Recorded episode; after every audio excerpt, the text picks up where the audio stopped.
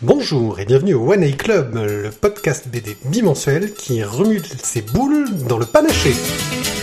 Des glaces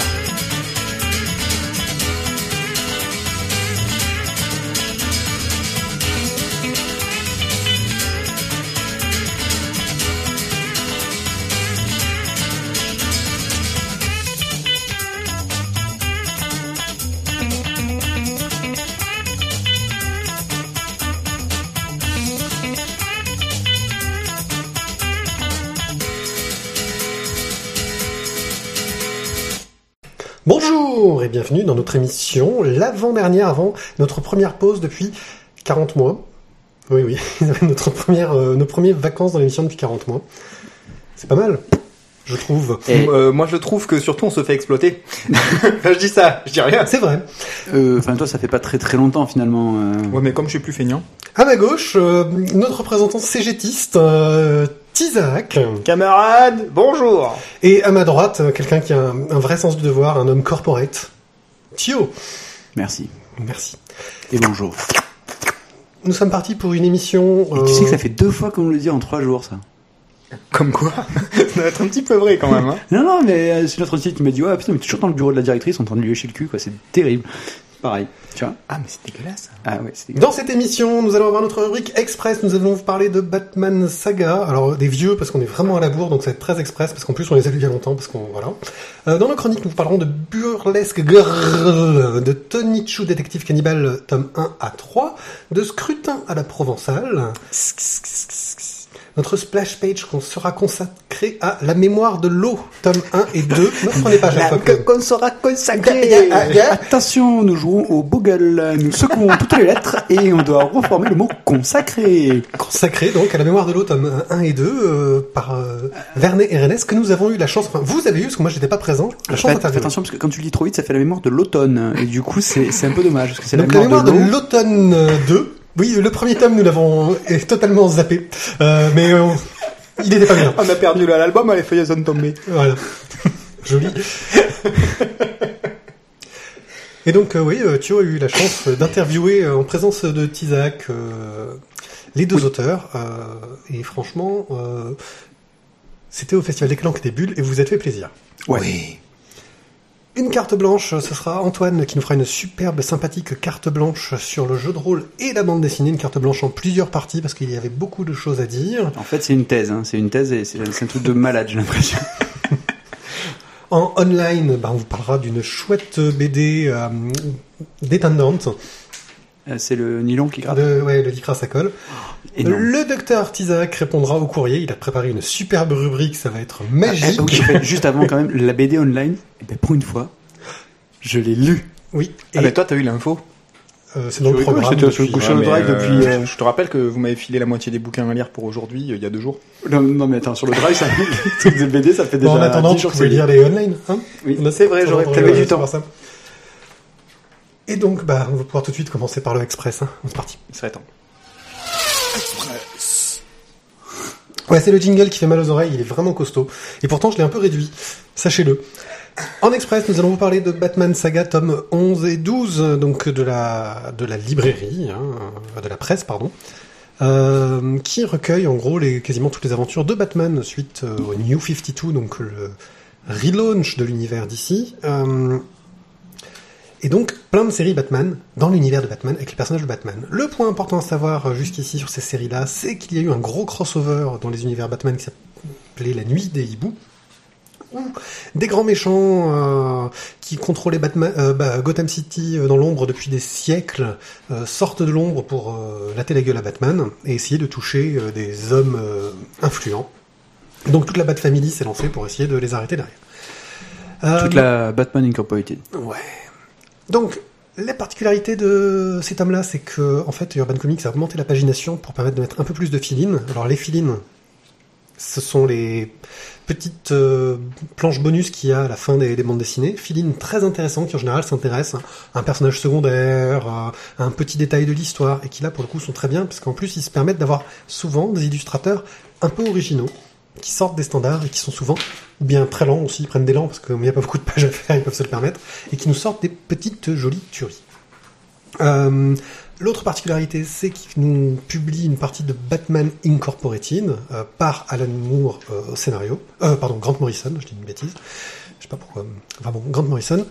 Euh, qui en gros fait le lien euh, avec ce qui va se passer, parce que Batman Incorporated, c'est-à-dire la société montée par Bruce Wayne euh, qui euh, soutient euh, tous les Batman du monde entier, on va dire, va renaître. Globalement, nous ne sommes que deux à l'avoir lu, c'est Isaac et moi-même.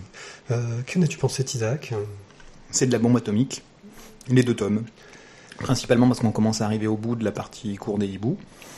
Et que donc les, les choses se, se dénouent. Et puis euh, on a plein de rebondissements dans les autres euh, histoires. Donc c'est c'est que du très très très très très très bon. Oui, avec une famille de dessinateurs très sympa. Euh, J'ai même apprécié Batgirl, qui d'habitude j'aime pas trop. Là, je l'ai trouvé plutôt bien. Ben, on, on est, on est sur une espèce de recommencement de nouvelle histoire dans, dans Batgirl, là. Donc, euh, c'est- ça permet peut-être de se relancer si on n'a pas trop adhéré à la première partie de scénario. Alors, euh, le truc sur euh, Batman Incorporated, euh, très sympa. Euh, Il y a des équipes de dessinateurs, moi, que j'aime bien. Maintenant, c'est vrai que autant dans le tome 11, c'est super fun, super génial euh, et intéressant, autant dans le tome 12, euh, on s'y perd vraiment parce qu'il part dans des délires de machin choses temporelles qui se mélangent dans tous les sens et j'étais un peu largué. Ah, c'est ça dont tu m'as parlé tout à l'heure et que j'ai un Oui. petit peu oublié. Euh... Oui, oui, euh, voilà. Euh, sinon, euh, ça reste vraiment très sympa. euh, et j'ai toujours une petite affection pour ce personnage de Robin que je ne supportais pas jusqu'ici et qui est vraiment devenu très intéressant. Oui, bah, c'est-à-dire que c'est un personnage qui a un gros background et euh, c'est facile d'en faire quelque chose. Bon, là, vu qu'il y a plein de Robins. Et globalement, au dessin, eh ben, ça en jette. Oui, alors là, justement, dans le Oui. petit dernier, on retrouve des bam, blam, machin, parce que justement, on, on- on se balade un petit peu dans le temps. C'est c'est c'est assez joyeux, voilà, c'est assez joyeux. C'est un petit plaisir. Ok. Tu, Thio, non Tu regardes la... Bah, juste en le feuilletant, ça avait l'air vraiment sympa. Donc, euh, bah écoute, voilà, je, je, je le lirai. Et on rattrapera notre retard de je ne sais combien de mois très bientôt. Pendant les vacances, genre. Mais c'est Monsieur Portefeuille qui, qui t'autorise pas à aller faire des achats. Ouais.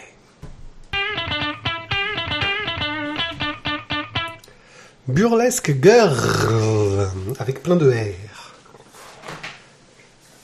Burlesque Girl nous raconte euh, l'histoire d'une jeune fille euh, qui fait partie d'un groupe euh, de, de, de, de rock, crois, ouais. voilà, euh, qui en fait commence à parce qu'elle a du mal à joindre les deux bouts, bah, à rentrer dans une troupe de, de, burlesque. Alors qu'est-ce que le burlesque? Le burlesque, c'est un art de l'effeuillage, euh, donc du striptease, hein, euh, clairement, mais avec une mise en scène en général un peu plus euh, chiadée.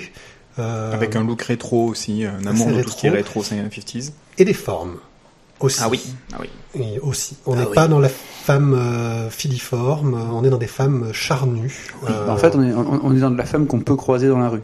Et pas du mannequin que- qui n'existe pas, en fait. Voilà. Euh, c'est une bande dessinée de François Moretti, euh, qui est de la région en plus, qui est paru chez Ankama. Et donc forcément, c'est beau. Et forcément, c'est beau. Et pourquoi donc c'est beau euh, Pourquoi c'est beau? Parce qu'il est de la région? Non, parce que c'est Amoretti. Vas-y, parle-nous un peu plus du dessin d'Amoretti. euh, Euh, comment dire ça? Il- Bon, Ah, c'est reconnaissable assez souvent à la façon dont il a de, de dessiner les yeux. Enfin, moi, je trouve, en tout cas, je trouve que c'est euh, assez flagrant. ce qui resterait, à mon avis, son défaut.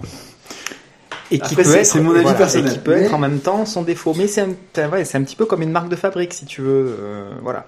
Après, pour tout le reste, euh, voilà, on a des pleines pages comme celle-là.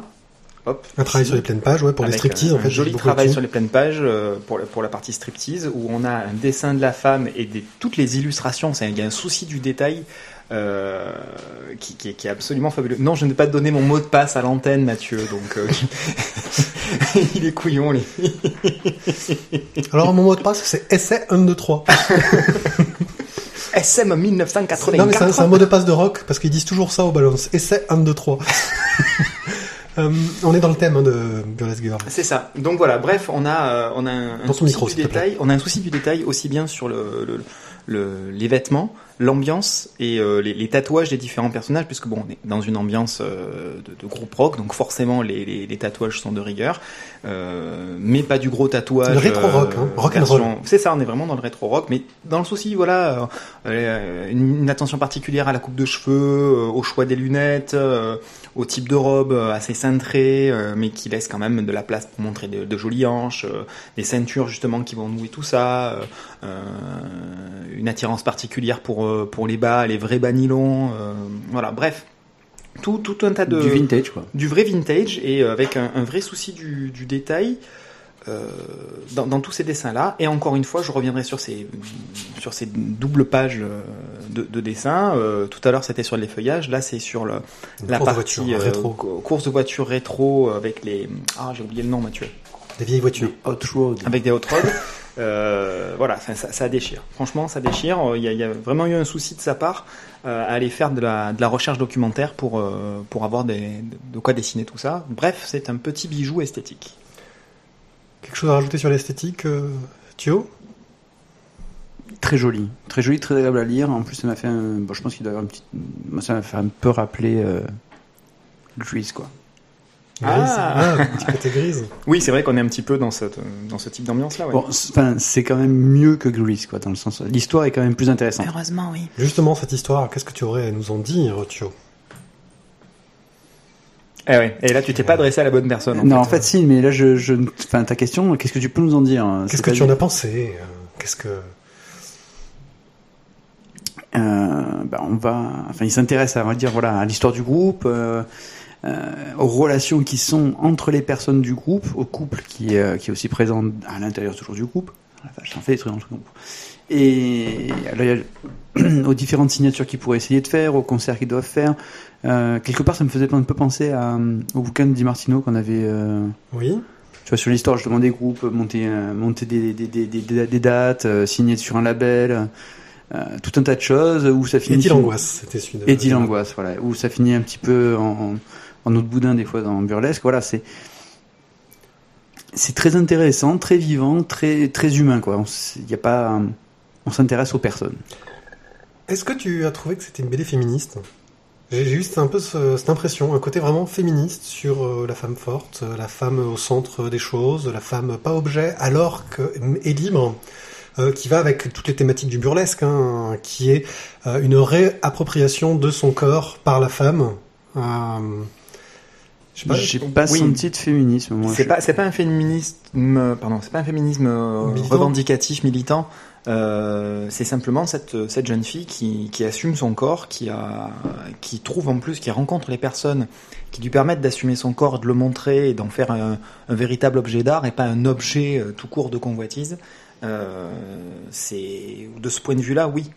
De ce point de vue-là, clairement, il y a du féminisme dans le, fait d'assumer son corps et de- d'en faire ce qu'on en a envie, malgré les contraintes de la société, malgré les contraintes du couple, etc. Pour le coup, oui, il y y a un vrai côté féministe. Après, il n'y a rien de revendicatif et il n'y a pas de euh, les femmes au pouvoir, et Oui, non, etc. ça, quoi, mais voilà. féministe dans le sens non militant, c'est-à-dire Ah oui. que c'est l'histoire euh, du point de vue d'une femme, mais c'est écrit par un homme, euh, euh, ce qui est pas jamais facile, hein, parce qu'on a beau dire égalité, etc., on reste euh, différent, je tendance à dire, Euh, et je trouve que c'est, enfin, ça m'a semblé assez bien écrit à ce niveau-là, euh, c'est-à-dire que justement, euh, on n'est pas dans le fantasme. Alors qu'il parle quand même des feuillages, euh, enfin tous ces trucs-là. Alors, Il y a un petit côté euh, fantas- fantasmatique, je dirais, mais euh, c'est pas ce qui ressort le plus dans cette BD. Non, clairement. C'est-à-dire qu'on suit le parcours quand même de. J'ai quand même oublié le nom de, l'héroïne, euh, qui suit une idole, donc euh, Lady Flo. Euh, elle suit son son image, son parcours. C'est un petit peu le, la, la, la personne qui lui sert de modèle euh, pour avancer dans sa vie, donc qui était donc elle-même féministe, personnage libéré, etc. Donc euh, clairement, il y a forcément ce genre de thématiques qui ressortent. Ok. En tout cas, une belle édition, parce qu'on a encore plein de bonus à la fin, très sympa. Oui. Euh, avec des témoignages de groupes de rock, de personnages qui ont inspiré la BD, euh, des... euh, Des jolis croquis de remerciements d'autres personnes diverses et variées. Voilà. Euh, c'est un très joli bouquin, le tome 2 qui sera le dernier, hein, c'est prévu sur, sur deux tomes, est prévu pour très bientôt, il me semble. De- je ne Ouais. sais pas, je n'ai pas Il regardé. me les semble, j'en avais entendu vaguement parler euh, à la BDRI. euh. Donc encore une fois, sur le papier, on est sur un papier un petit peu jauni, avec une jolie trame, euh, un, un travail euh, d'ancrage et de, de couleur. euh, hmm. Aide-moi. De couleur euh, colorée. Oui, oui, couleur colorée, merci. En la vie. En la vie. En la vie, voilà. Et donc c'est c'est très très beau, voilà. Vraiment, c'est très très très très beau. Avec le deuxième, et l'intérieur de la couverture aussi qui est en simili ancien avec toutes les petites vignettes qu'on Voilà, avait en façon on tapisserie, euh. Ouais. Tapisserie vintage. c'est ça. Tapisserie un peu coquine quand même. Ok, euh, à qui est-ce que vous recommanderiez euh, ces- cet album Pour qui est-ce que ce serait pour vous? Oui, parce que alors voilà, euh, les formules de les mots, les phrases, on sait pas trop quoi dire. Là, je crois qu'on va essayer de partir d'un truc simple. C'est pour nous. Pour qui est-ce que c'est? À tous les fans de rock, Pour Josette. ah, pour euh, Tati Janine. Alors, spécial dédicace. euh, Non, euh, non contre des, pour, pour des, une sorte de vraie catégorie de gens. Ou que hein, quelque chose. Bah, moi, clairement, par exemple, à l'école, j'ai une collègue de boulot qui, qui chante et qui est euh, relativement fan de, ce genre d'univers. Euh, ça pourrait tout à fait lui correspondre. Donc après, on peut avoir des, des 25 trentenaires, 35 qui, euh, qui pourraient se reconnaître là-dedans. Après, effectivement, euh, n'importe quel, peut-être motard ou fan des années 50 euh, pourrait y trouver son compte aussi. les hein, je fans pense de que- rock rétro, quoi. C'est ça, les fans de rock rétro. Et donc ça, après, on va, on va, on va tomber dans à peu près n'importe, n'importe quelle tranche d'âge. Hein. Je sais même pas, non, je pense pas. Les fans de Rockabilly, je pense pas qu'ils non, qu'ils aient envie de le lire. Pour les gens qui montent un groupe. Oh, pourtant, je pense que le, le- le côté pin-up euh, de notre héroïne euh, est, euh, fait, fait forcément référence à des, des, des fantasmes qu'ils ont eu dans leur jeunesse. Hein. Peut-être même qu'ils ont encore, hein, sait-on jamais. Ouais, non, je La pousse peut rester verte. Bon, je vais vous laisser y réfléchir. On va- et on on mettra va- les on mots va- dans le programme ouais, de on va se l'émission. laisser euh, comme ça, pour, je pense, pour ouais. vous. euh. Tony Chu, détective cannibale, tome 1 à 3. Mais qu'est-ce que c'est que donc que ça raconte J'attendais que tu me parles, Pierrick, pour me lancer. J'attendais le lancement. Tu étais timide. J'étais tout timide. Donc, bon, déjà, dans le titre, c'est pratique. Hein. On a le nom du héros, Tony Chu. Au moins, ça nous évite de l'oublier. Titre original, c'est Chew. C-H-E-W. En version originale, effectivement. Qui veut dire mâcher. Et ce n'est pas pour rien, car ce, ce gentil Tony, qui est donc euh, inspecteur de police, a un talent particulier, il est cibopathe. Et là, on va faire Mais une qu'est-ce pause. Mais qu'est-ce que c'est les On va faire une petite pause de 5 minutes en temps réel pour que vous ayez cherché dans le dictionnaire ce que veut dire cibopathe. Je suis pas sûr que ça y soit. en fait. Ah, mais en racine latine, ça va marcher, ça, non? Ouais, c'est ça. Donc en bref, un cibopathe, c'est quelqu'un qui a la capacité, en mangeant des aliments, de retracer tout leur parcours, de, de, de connaître leur histoire, euh, leurs plus petits secrets, euh, de savoir où est-ce que si c'est une plante, euh, où est-ce qu'elle a été plantée, euh, comment est-ce qu'elle a vécu, euh, etc. Et si c'est un animal, euh, eh bien on va avoir tout son vécu à lui aussi, comment est-ce qu'on lui a coupé la tête quand il est mort, etc. Alors Et- ça, on le sait très bien parce que c'est répété régulièrement. C'est ça. c'est À chaque ça. début, en fait. Et, et lorsque Quelle est, lorsque- le- quelle est la seule chose que Tony Chu peut manger sans avoir de... Ah, j'ai un trou. oublié. J'ai un trou. Ah, parce qu'il y a, il y, a, il y a une seule chose Oui. qui a... Du coup, c'est le seul truc qui est dans sa cuisine. Il se nourrit exclusivement de Betterave. betterave, c'est ça. Alors pourquoi est-ce que la betterave ne lui fait rien? On est. sait pas. Pour l'instant, on ne sait pas. Peut-être qu'un jour le mystère sera résolu. Donc toujours est-il que, en tant qu'inspecteur, eh bien, son talent particulier lui permet d'avoir beaucoup d'indices. Mais pour cela, il se doit de manger un petit bout de chacune de ses victimes euh, pour avoir toutes Enfin, les des victimes sur lesquelles il enquête, parce que c'est pas lui qui. Ouais. Voilà. Bon, Ou, parfois. ou de morceaux de victimes ou de, de choses qui sont sorties des victimes. C'est cela. Ou de morceaux de vieilles victimes retrouvées longtemps après. miam miam. Et c'est gore. Et c'est donc bien gore, bien fun, avec plein de couleurs flashy. Euh, donc le premier tome nous permet de positionner un petit peu les différents personnages euh, de l'histoire. Alors on a... Euh, oula, trop de Oui, celui-là, il est très très très très très, très Il y a. Tony Chu, il y a son donc frère. Tony Chu qui assez rapidement euh, voit son coéquipier filé à l'hôpital euh, suite à une altercation un petit peu brutale et où il se fait un petit peu tirer Avec, dessus. euh, non, il se prend juste un hachoir dans la tête. Voilà, c'est un petit peu compliqué pour lui. Après, ça fait... Oui, mais il revient en cyborg. Mais il Il revient, en aussi, cyborg après. Donc Mais bien gentil. hein. Euh, Tony a un frère, Chaud, donc ça fait Chouchou. Mais il a aussi d'autres personnes dans sa famille, mais on l'a découvert à Codom 3. Que tu n'as pas encore lu. Que tu n'as pas Mais encore non, lu. encore lu.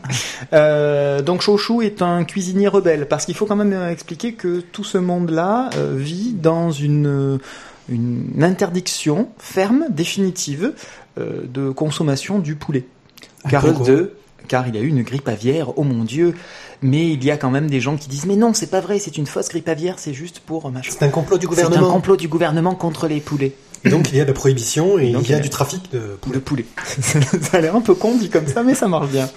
Euh, et donc, bah, Tony Chu fait partie de cette fameuse euh, en- équipe d'enquête sur. euh, Voilà, il est embauché dans le premier tome, en fait, dans l'équipe euh, spéciale contre les C'est ça, c'est ça. Et donc il a en, en second coéquipier, qui lui est une, une légende vivante visiblement dans les différents services, un certain Mason Savoy.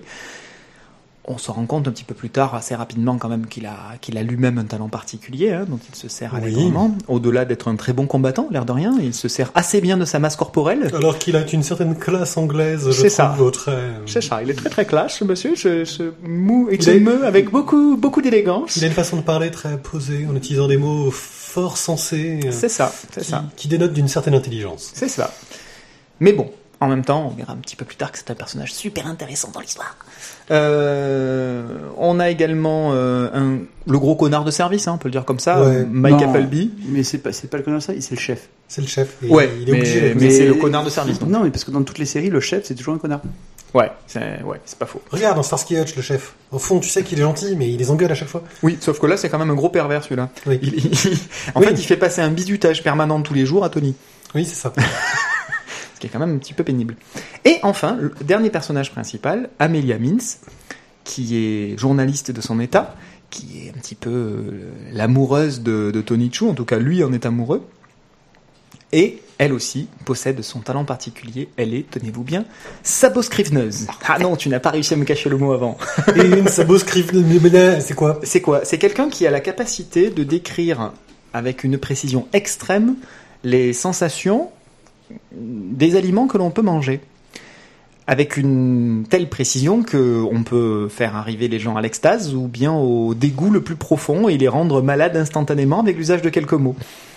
C'est une arme méchante. Bouh, qu'elle est méchante. Sauf que c'est super pratique pour Anthony Chou, parce que du coup, il n'a plus à manger pour connaître la sensation de manger. Exactement. Bref, vous, vous avez pu comprendre que c'était un, un univers un petit peu particulier, un petit peu déjanté.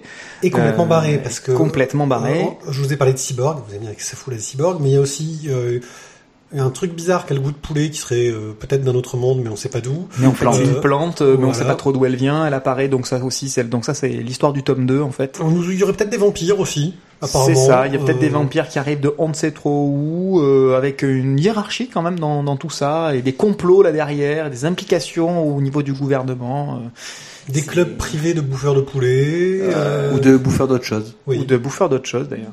De bouffeurs antiques. Oui, qui mangent des choses qu'on ne peut reproduire car... euh, Voilà. Ensuite, euh, dans, dans l'Antiquité aussi, on sait que Tony Chu a eu une vie avant. Mais là aussi, on va pas trop spoiler, mais, euh, mais des trucs. Ça, ça sent le tome 3, ça. Hein Ouais, C'est Hein, super, de c'est super intéressant. croit sur euh, l'histoire de Tony Chu. euh, C'est une famille d'immigrés, une famille nombreuse. Euh, C'est des boîtes people sans poulet. Enfin bon, quoi qu'il en soit, c'est vraiment une série euh, complètement barrée, mais alors Ouais. très très bien écrite. c'est très bien écrit, c'est très bien dessiné, c'est extrêmement fun. Et au fait, tu sais que depuis tout à l'heure, on parle de la série, mais on n'a même pas dit qui l'avait faite. En fait. Ouais, c'est vrai. Ah ouais, mais attends, ça, on le garde pour la fin. Bien, c'est c'est Rob Guillory et, et, Et John Lehman. John Lehman. Voilà, tu vois, j'avais un doute sur. Euh, c'est des indés. C'est publié chez Image. Euh, et au début, ils ont fait ça en se disant ah ah ah jamais ça marchera. Et en fait, ça fait un petit carton parce que euh, ils te sortent quelque chose euh, bah, qui est très réussi, qui a une écriture très moderne, un petit peu, euh, je dirais un peu à la Fight Club hein, dans la façon d'écrire, Ouais. où euh, beaucoup de voix off, euh, de flashbacks, euh, de je reviens en arrière sur un truc qui va se passer, euh, où euh, il y a un tome où ils nous disent euh, ceci euh, est la onzième page euh, de cet épisode, mais on l'a mis en première. Euh, vous pourrez la relire quand vous aurez lu la dixième euh, tout à l'heure. Euh, plein de, de petits jeux et de lectures débiles, enfin de trucs débiles comme ça avec les, les lecteurs. euh, qui sont très fun. Euh, et donc il y a une narration qui est très dynamique, euh, qui, qui est souvent une médiaresse, c'est-à-dire que très souvent ça commence, euh, on est au cœur de l'action, et on sait pas trop ce qui se passe, on comprend pas comment on en est arrivé là. Et des tonnes d'idées à la planche, quoi. Oui. Mais en même temps, on ne s'y perd pas. Euh, je trouve que c'est important de le dire parce que vu tout ce qu'on a donné comme information dans la présentation, c'est vrai que l'univers est extrêmement riche, que ça peut partir un petit peu dans tous les sens. Mais on ne s'y perd pas du tout. Moi, je trouve ça assez clair. Et effectivement, c'est très dynamique. Euh, Le, dessin lui-même est très dynamique et très moderne. Euh, Il y a plein de perspectives différentes. on a plein de découpages différents au niveau des, des planches, des vignettes, etc. Enfin bref, c'est du très très bon travail. C'est de la comédie en plus, hein, globalement. On est dans de la comédie policière, donc. euh, Ouais, Malgré le côté un peu gore, malgré le policier, côté- c'est gore, c'est euh, fantastique, c'est euh, c'est un mélange de c'est- hein, c'est trop bien. de genres, mais c'est trop bien. Ouais, c'est un peu tout ce qu'on peut dire de Tony Chu, c'est euh, allez-y vite, courez-y vite, et achetez-le parce que En théorie, quand vous la acheté, bombe. non, achetez le tome 1, puis euh, vous serez obligé d'acheter le tome 2, puis le 3, puis le 4, le 5 et le 6 qui vient de sortir. Euh, le dessin. Qu'est-ce que vous auriez à dire sur le style de dessin? Ah ah Hmm. Il est pas spécialement joli. Ouais. J'ai pas de dessin, on va dire en mémoire là qui me. euh, c'est assez caricatural, mais c'est voilà, enfin pas mais, c'est très efficace. Ouais, on est vraiment dans un côté un peu cartoony, euh, semi-réaliste. euh, Ouais, avec un renforcement des, con- des, des contours, etc. C'est euh, c'est c'est c'est très très plaisant. Franchement, c'est très plaisant. Ça participe bien de, de l'ambiance générale. Ça fonctionne bien. Oui, péchu, quoi, le truc. euh, Péchu, ouais, enfin péchu, mais pour autant je dirais pas que voilà le graphisme est, est tombé par terre, euh, le dessinateur est. Non, il n'y a pas un milliard de détails dans le et un génie de sa génération. euh, non, non, non. On reste sur le- les personnages, l'action et les trois objets qui tournent autour. On va pas avoir une profondeur de champ et des détails. euh, Bah, disons que c'est plus, la, la- c'est hein. plus la narration, C'est c'est le lien entre le dessin et le scénario qui est, qui est très bien foutu que euh, le dessin en lui-même, C'est qui est sympathique, euh, mais... euh, Le ouais. dessin renforce l'action, mais il est Ouais. pas là pour euh, magnifier le- l'ensemble. Oui, c'est Bon, ce qui ne veut pas dire que le dessinateur n'a peut-être pas le talent de nous faire une Joconde, quoi. Oui, ça veut pas dire ça. Non, non, non, ça c'est veut dire juste que là- font, font ses 22 planches par mois et que, peut- Voilà. et que peut-être qu'il peut faire euh, mieux s'il il passe plus de temps. Oui, puis, de toute façon, je suis pas sûr qu'avec un dessin particulièrement Oui. léché, ça sert pas vachement plus le bouquin. Hein. Je pense que ça le desservirait. C'est ça. ouais. C'est ça. Là, il faut, faut quand même aller vite. Donc, si on se noie dans un milliard de détails dans chaque case, euh, ça va pas aller. Pour qui c'est D'après vous? Vous avez déjà fait la blague de Josette machin chose, donc euh, vous Du gros, chose. du, alors moi je dirais soit du, du- un bon geek ou un geek de 30 ans, c'est-à-dire moi. Je pense que je suis le public, euh, le public visé par ça. Oh, même plus jeune, je te dirais. Bah, hein. je te dis un geek ou un geek de 30 ans. je Oh, même un jeune ado, hein. franchement, à 12-13 ans, euh, ça envoie. Hein. Moi, je dirais Ah. pour, pour les, les fans de, de, de série Z. Euh, 12-13 ans, je suis pas sûr en fait. Ah, Ouais. Moi, je dirais pour les fans de série Z. Le toi, le Bah. truc bien barré. Bah, toujours. pff, eh, franchement, les experts, il y a plus de sang dedans que dans Oui, Chu, hein. les experts vont pas le voir en fait. Je- on, pas, on va pas revenir sur cette discussion-là, c'est qu'en théorie, ils doivent pas le regarder. C'est écrit en fait. Hein, T'as dit au moins de 16, tu vois, des épisodes. Euh, C'est moins de 10. Euh, moins de 16 certains. Ouais, certains, mais là, Mais ça bon. va. On va pas revenir sur la classification des experts selon le CSA. Euh, Non mais enfin bon, dans tous les cas, non, je dirais voilà, peut-être euh, du, du- de, de l'ado plus quoi. ouais. Ouais, 12, voilà, je dirais que 13, c'est si, Jones, quoi. si vous êtes fan euh, de, de bons gros films un peu débiles, série Z, mais avec du fond, parce qu'il y a aussi du, du 14e degré euh, bien trouvé, euh, ça peut le faire. Si vous avez aimé euh, machin chose Fight the World, Fight le monde, là, Euh, Jay- euh, Jane. Bob, ouais, enfin je sais pas. Dale, Tucker and Dale, Tucker and Fight Dale, le Fight monde, le, Fight le monde. Fight le mal. Le mal, pardon, Fight le mal, ça, ça peut vous plaire. Si vous aimez un peu ce genre de truc un peu série Z assumé, qui, qui se prennent pas au sérieux, qui sont bourrés de références et qui arrivent à se permettre d'avoir de très bonnes idées au milieu, bah, je crois que c'est... Et je pense que même si vous aimez simplement les policiers, ça peut marcher aussi. Et euh, si le gore et le, le côté un petit peu décalé euh, vous touchent pas plus que ça, l'enquête en les enquêtes en elles-mêmes sont euh, suffisamment intéressantes. Scruting à la provençale. Non mais attends, C'est tu te quoi là Tu pourri là Moi, je suis un breton corse, les gars. vous allez pas me faire chier avec votre accent provençal. De Olivier Boza et Baloundé. Sponsorisé par le Conseil Général. Olivier Ah ouais Boza, Ah ouais, euh, entre les Alpes de Provence. il est de la Les Alpes de famille de. Boza d'Antoine ou pas Non, je crois qu'il n'y a pas de lien de parenté. Euh... Aucun lien. Aucun lien de parenté.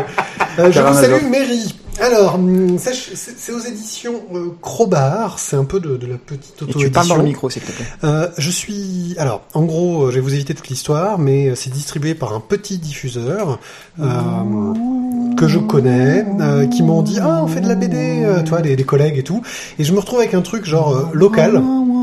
Et vous savez ce que c'est que la bande dessinée locale en général? Euh, chez nous, c'est euh, les tambourins, euh, c'est- ça parle des moutons, ça parle de pagnola, ça parle du carabin. Et donc j'ai fait un grand et sourire. de, et de la pétanque. et et la j'ai- pétanque. J'ai fait un grand sourire, en plus ça va sûrement écouter euh, Ah, et- j'ai fait ah super, qu'est-ce que tu vas me refiler ah C'est sympa, merci, c'est gentil.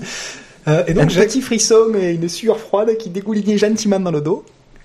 Et donc je suis tombé sur cette bande dessinée là qui nous raconte donc dans un petit village provençal assez paumé, quoi. Le Ouais. petit village euh, qui doit avoir de 20-25 habitants, quoi. Et d'ailleurs, j'ai pas fait la recherche pour savoir s'il existait vraiment ce village. j'en sais rien, mais Je pense, crois que, pas. je pense que c'est fait pour être placé dans n'importe quel petit village provençal. En, en même temps, il nous parle de Gina Servi. Hein. C'est à côté de Gina Servi, visiblement. Ouais, mais c'est sur le plateau de Valençol, mais ça va, mais enfin bon. là, je crois que vous avez perdu tout le monde. Même moi, je suis perdu, donc. Ça symbole à Bon, quoi qu'il en soit, en gros. Ça, ça te rappelle le, le petit taf euh, de, de Ouais, c'est bon, là. Hein je vais vous raconter ma petite vie. Eh, ça va, on te raconte notre job d'été quand on était euh, ça. à la fac. Quand on était Ah. Putain, je faisais coursier pour une société de céréales, je me baladais sur le plateau de Valençol, je- servi. Oh, je suis allé dans des bleds, je savais même pas qu'ils existaient. T'as quatre patelins, t'as un bar et t'as un silo agricole. énorme, énorme. Enfin bon, donc du coup, ce que Du coup, on va suivre euh, l'histoire du maire qui a des élections, mais il est tout seul, donc il s'en fout un peu. Et puis le maire, c'est un peu, c'est c'est un peu. Si, le- je t'ai pas raconté. La voiture que j'avais, elle était énorme. T'imagines qu'ils avaient tellement des pneus de merde que je perdais des morceaux entiers de pneus en Oui, roulant. ta- voiture était plus Et petite donc que euh, le maire, silo. euh, C'est vrai.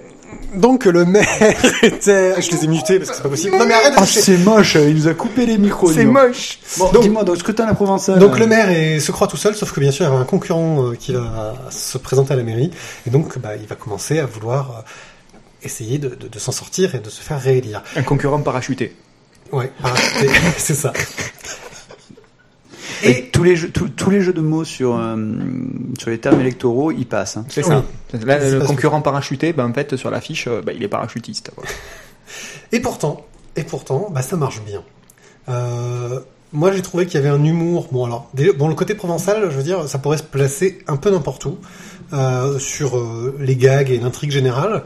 Sauf que, bah, comme c'est provençal, ils ont utilisé les expressions et le, le, le parler provençal. La moitié, je les connaissais pas. Hein, j'ai j'ai un peu découvert ça. Oh, peu cher. J'ai découvert un peu sur le sur le tas.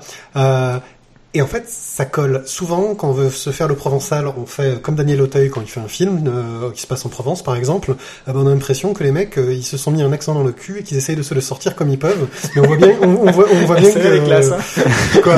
Celle-là, elle est très très classe. Bah, on voit bien que que que que, que, que c'est pas ça. Quoi. Sinon, t'as la pub de Le Chat aussi. Ouais. Pour l'accent marseillais. euh, Ah, le chat machine, hein, et pas avec ses mains. hein.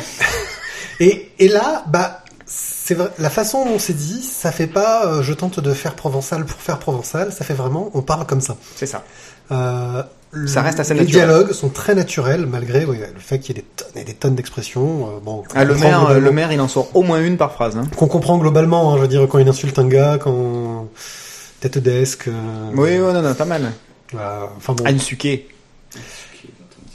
Euh, donc globalement, bah, c'est une BD d'humour assez fun, euh, qui passe assez bien. Graphiquement, alors on est vraiment sur du gros nez, euh, Mhm. assez simple. Du gros ventre aussi. Ouais, Et les couleurs, les couleurs m'ont un peu fait mal aux yeux au début. C'est très très très saturé. Alors je pense que Mm. c'est volontaire pour avoir le côté un peu provençal, tu vois, c'est c'est côté un peu ocre, un peu foncé, etc. Euh, Un peu Joannet Pierre-Louis, ouais. Moi, c'est surtout la, la couve qui m'a fait penser à du Lucky Luke. oui, c'est Avec parce le que scrutin à la provençale, ça me faisait. Dans le Lucky bandeau Luke, jaune ouais. avec. euh, c'est vrai que ça fait très Lucky Luke. J'y ai pensé aussi. euh. Ouais. Euh, donc graphiquement, bah ça passe bien. Enfin pour moi, c'est c'est une surprise. Je m'attendais pas du tout. Euh, tu sais, en général, euh, c'est c'est- enfin en général la BD locale, c'est de la BD à touristes quoi. Et ça, c'est pas le cas. Ou, Non. ou de la BD de commande, faite par Ouais. le conseil général ou par le conseil régional qui te demande une BD sur euh, la pêche de la sardine. Là, je pense pas que ça a été demandé. Oui. euh, parce que, enfin, vu Vu comme ça trash- des subventions. vu euh, comme ouais. ça trash pour les sur les scrutins et sur les élections. Ouais, je pense que c'est du coup, là, il se tire une balle dans le pied, oui. Oui, c'est clair. Voilà. Donc euh, 10 euros, ça doit pouvoir se trouver sur la Fnac en théorie. C'est une espèce de format à l'italienne, quand même, ça a précisé. Euh, Et, euh, c'est et le maire Pascadou est visiblement inspiré d'un personnage réel. Peut-être. C'est un personnage de petite taille. Donc, si le maire de Petite votre village, taille et un petit peu énervé. Après, euh, voilà. Si, si vous le reconnaissez, mais il est blond. Eh oui, il est blond. mais il a un grand nez. Pointu. Mais il a un grand nez. Eh. On voit pas sa femme, par contre. Euh, ben non. Peut-être qu'elle joue du tambourin. C'est un tome 1, peut-être. Alors le tambourin est un sport local pour les gens qui viennent d'ailleurs. euh, le- c'est vrai, attends, c'est attends, vrai. attends, c'est un sport de, c'est un sport international le tambourin. On, on a, on a un tournoi international euh, dans notre bonne ville des. Pénuméros, tout à fait. Voilà. Et Euh, non, non, l'air de rien, c'est vachement physique le tambourin. Je les ai Ouais. vus jouer quand tu les vois taper avec euh, donc justement un tambourin dans une balle et tu vois que la balle Oui, oui, c'est quasiment violent. 100 mètres de l'autre côté, tu fais Mhm. waouh. Il y a une bonne équipe aussi euh, à la peine sur Ubonne. Les c'est pour qui équipes- Provençale C'est pour qui? Pour tout le monde. Oui, je- bon, pas trop, pas trop les petits. pas trop parce les petits, pas- mais après, je dirais euh, à partir de, de. pour les adultes, quoi. Ouais. Adultes euh, jusqu'à vieux. Parce Et pour les fait, touristes. parce que les vieux, justement, tu vois, ils peuvent se retrouver dans toutes les expressions. Voilà, pour, euh, pour les Provençaux, je pense qu'ils peuvent trouver du plaisir, et puis pour euh, n'importe qui qui est un peu impliqué politiquement dans un petit bled. Ah, bah, tu vas l'offrir à. Ah, bah, tiens, ah, oh, oula, ouh. Je on a déjà trouvé quelqu'un que qui Ça peut être sympa.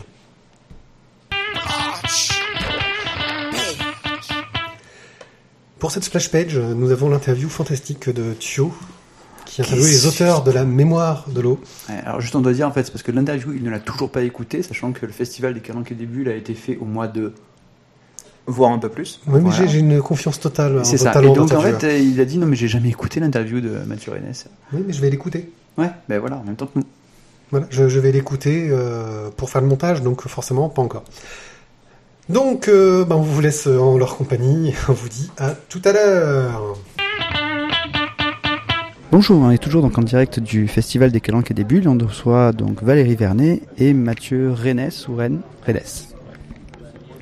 Euh, je vais un petit peu vous présenter. Donc, euh, Valérie, donc tu es dessinatrice sur euh, La mémoire de l'eau, sur Agathe Saugrenu aussi. Mathieu, donc tu as participé au dessin sur Alter Ego, mais je crois que tu es plus directeur artistique en fait. Oui, euh, Enfin, tu as fait des couvertures. Euh, J'ai participé aussi aux planches, euh, aux planches storyboard, création des personnages, etc. Donc j'ai participé, oui, aux, albums aussi, ouais.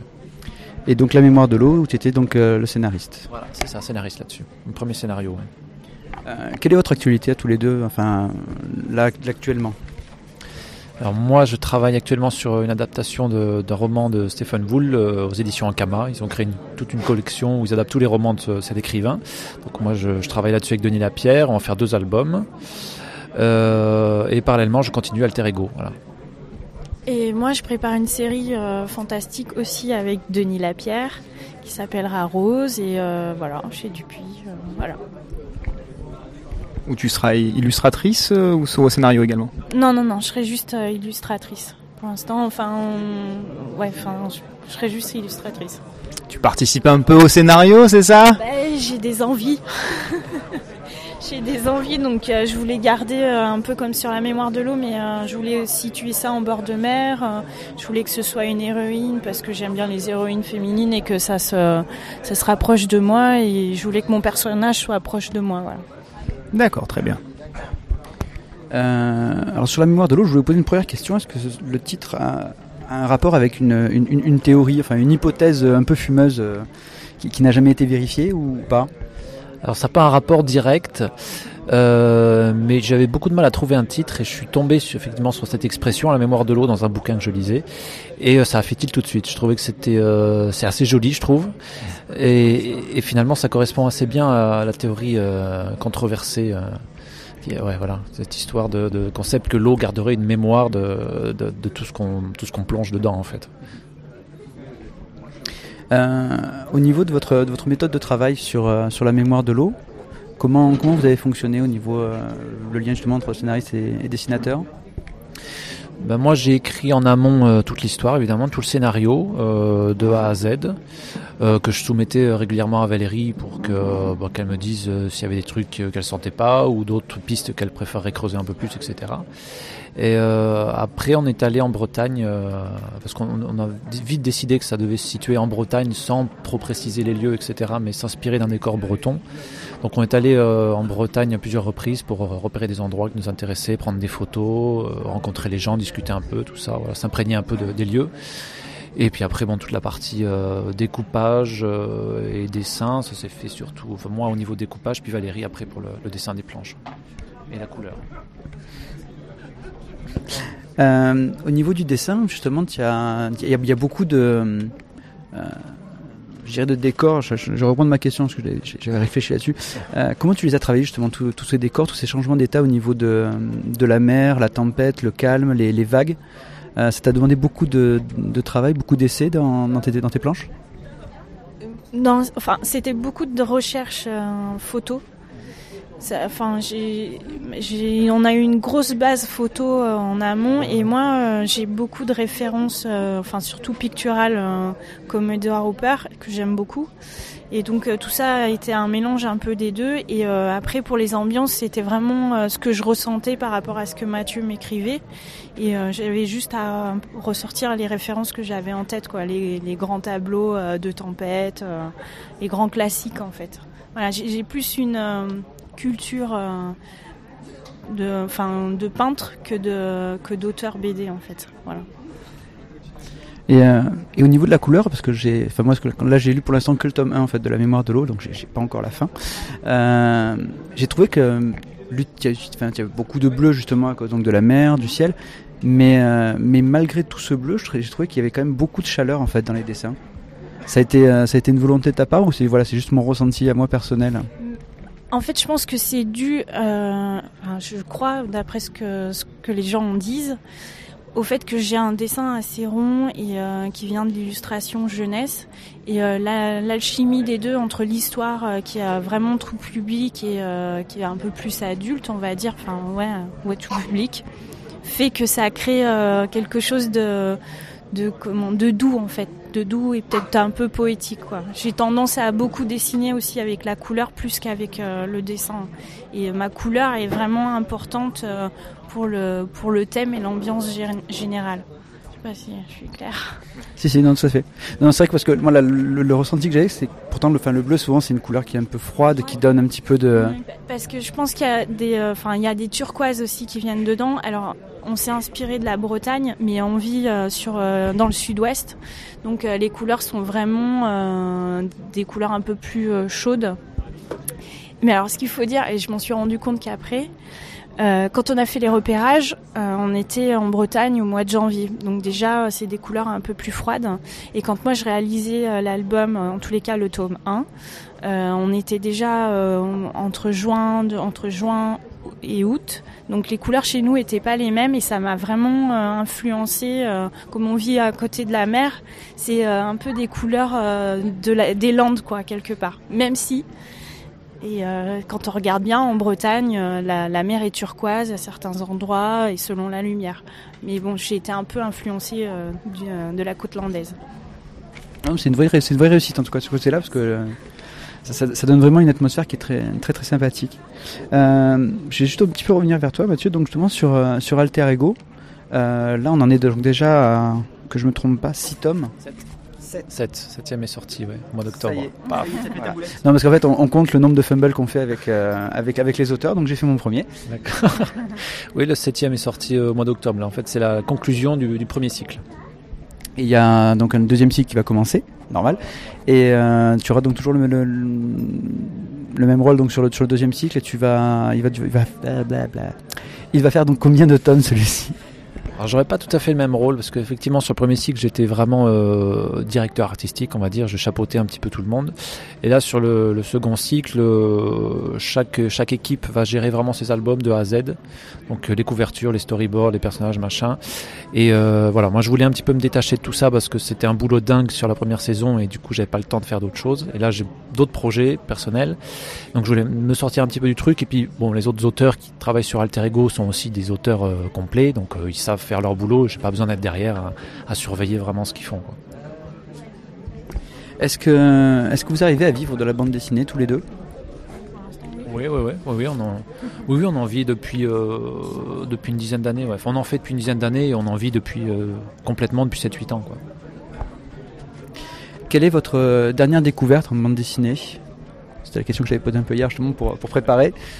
Alors moi, sans hésiter, c'est euh, Last Man de Balak euh, sans la ville et vives.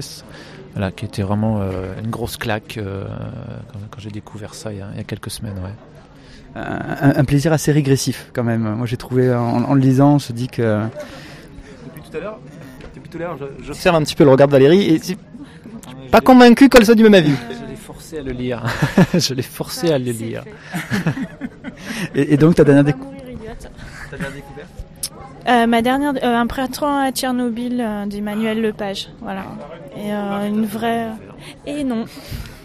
Mais c'est ça qui est bien. Il y en a pour tout le monde. Mais ouais, ben, moi j'étais attirée par les couleurs comme dame, mais aussi parce que j'aime bien aussi Emmanuel Lepage et surtout parce que le sujet m'intéressait. J'imaginais pas qu'il y avait une vie qui s'était reconstruite à ce point-là et en même temps, les couleurs sont chaleureuses, mais ça a un côté assez euh, déprimant quelque part. Ouais. Enfin, On l'a, on l'a chroniqué dans l'émission et effectivement, enfin, on, alterne entre cette aquarelle qui est euh, très chaleureuse, très bucolique, c'est vraiment un printemps, et en même temps, il y a quand même de l'ancrage. On est quand même dans, même s'il y a de l'aquarelle, il y a une grosse zone industrielle, on a un propos, il y a des masques, etc. Enfin, c'est, euh, c'est, ça reste difficile. Euh, Enfin, on se rend compte de ce que, enfin, de ce qui s'est passé, quoi. Même si on voudrait en savoir plus.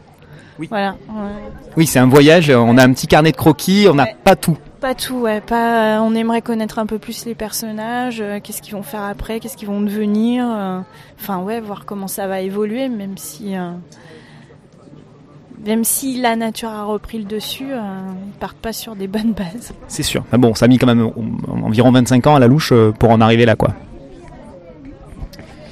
Et ben voilà, on a fini. Merci beaucoup. Merci, merci à vous. Et donc nous allons parler de la mémoire de l'eau de Mathieu Rennes et de Valérie Vernet. Que nous venons d'entendre et c'était trop bien.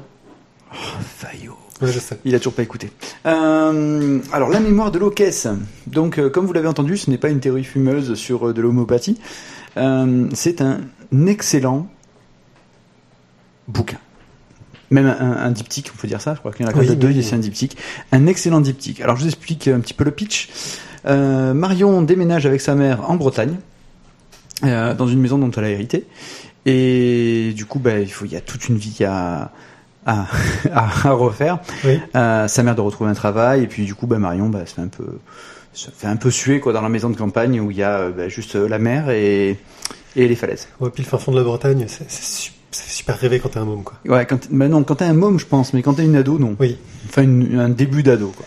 Quoique la baraque, euh, moi je trouve qu'elle a une certaine classe quand même. Hein. Bah, en haut sur la falaise, comme ça, Ouais. avec la ça, c'est dégueu. Là, la baraque à 10 mètres de la falaise, tu vois, vue magnifique, euh, c'est une certaine classe. Alors donc du coup, ben, Marion va visiter, euh, se balader dans la lande et euh, ben, découvrir plein de choses étranges, euh, un peu un peu particulières, des, des des visages qui sont dessinés sur les pierres, euh, un phare euh, euh, qu'elle n'a jamais, enfin qu'on n'a pas le droit d'aller voir et qu'elle un jour a laissé d'aller d'aller d'aller conquérir en, à marée basse. Oui, parce qu'à marée basse, l'accès au phare est, possible. est possible à pied, mais malheureusement, euh, comme toute Parisienne qui se respecte, elle se fait prendre par la marée et du coup se retrouve coincée sur le phare, Les boules. les boules. Mais là, heureusement, surgit le capitaine Acab. Hein non, c'est pas le capitaine Acab, mais honnêtement, T'as mélangé là ouais, mais, mais il le fait C'était bien. pas Xor Non, Merde. On n'a pas lu la même BD, je crois. mais, mais il le fait bien. Et donc du coup, ben, euh, le capitaine va être un personnage qui va pouvoir raconter un petit peu euh, euh, la vie euh, de la famille de Marion, parce qu'en fait c'est une ancienne famille de la région qui, est, bah, qui a quitté celle-ci il y a quelques, quelques dizaines d'années. Et on va en savoir plus en fait sur bah, le grand-père de, de Marion. Avec tout un mystère. Tout un mystère qui va se créer. Après voilà, je veux pas non plus trop en dire parce que ce serait spoiler. Disons que sans spoiler, par exemple, il y a des. euh, zut. Ah, je trouve pas le mot, des, des trucs, euh, des, des, des, des menhirs, là, de Des sortes de- menhirs. de menhirs avec un petit lot symbole euh, et des dates qui sont représentées à chaque fois, euh, sur lesquelles Marion va enquêter, parce que c'est assez mystérieux, elle se demande d'où ça vient. Oui, c'est des statuettes, oui. Ouais. Non, mais c'est mis sur la pierre, Non, sur, c'est sur des menhirs, en fait, des- mais- euh, zut, c'est un nom plus Oui, intelligent oui. que menhir. Ouais, C'est pas des menhirs. mais non. Euh, voilà, mais C'est presque un totem, c'est- mais, c'est euh, trop intelligent pour qu'on trouve. euh, C'est ça, et le- comme on n'a pas envie de fouiller dans les BD, on va pas le retrouver tout de suite. Voilà.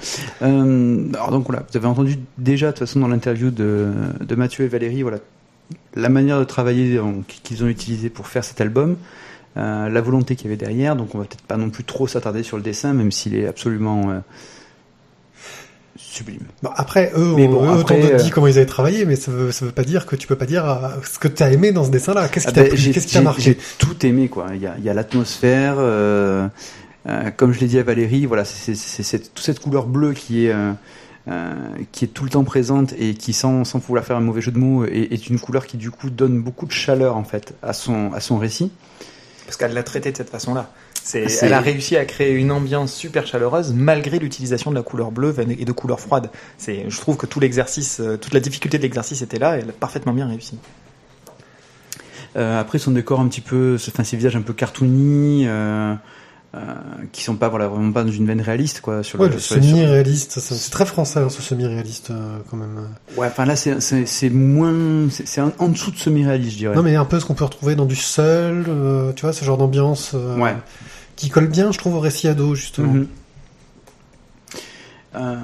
Et voilà, qui donne vraiment une très très bonne, une très très bonne ambiance avec en plus des, des cadrages, des moments qui sont très sympathiques avec beaucoup de profondeur dans la- dans, dans l'image.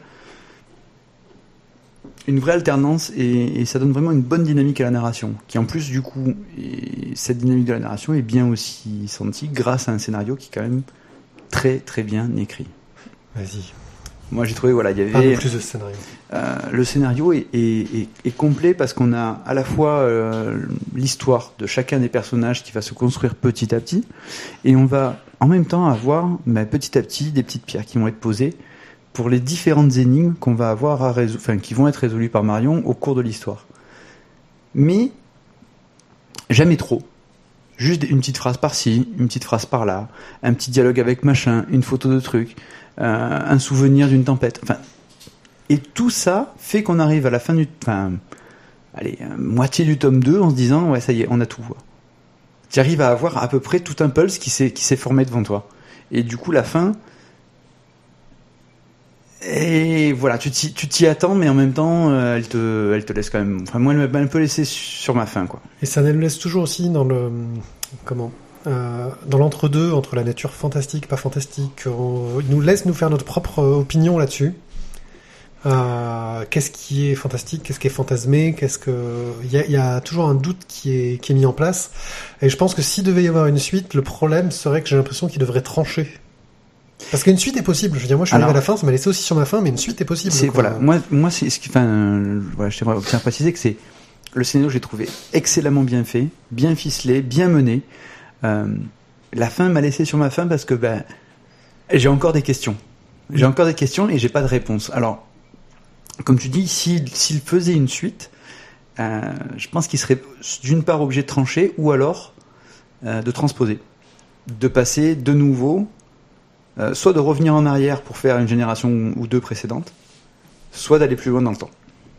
Et oui, parce qu'il y a des choses intéressantes à dire en allant plus loin dans le temps, justement. Et enfin, il y a, il y, a, il y a un univers où il y a des choses à faire, quoi. Mhm. Voilà, c'est là-dessus que je voulais euh, te rejoindre, c'est-à-dire que moi, ça me ferait un petit peu bizarre de prendre la suite de cette histoire-là, parce que moi, pour moi, ça m'a pas du tout laissé sur ma fin, au contraire, j'ai trouvé que c'était plus à prendre comme une aventure plus que comme une enquête. Et euh, justement, comme tu le disais, toutes les informations sont distillées de manière très intelligente tout au long des bouquins, ce qui permet de garder euh, une lecture suivie, attentive, euh, bref, un petit suspense quand même qui, qui est là.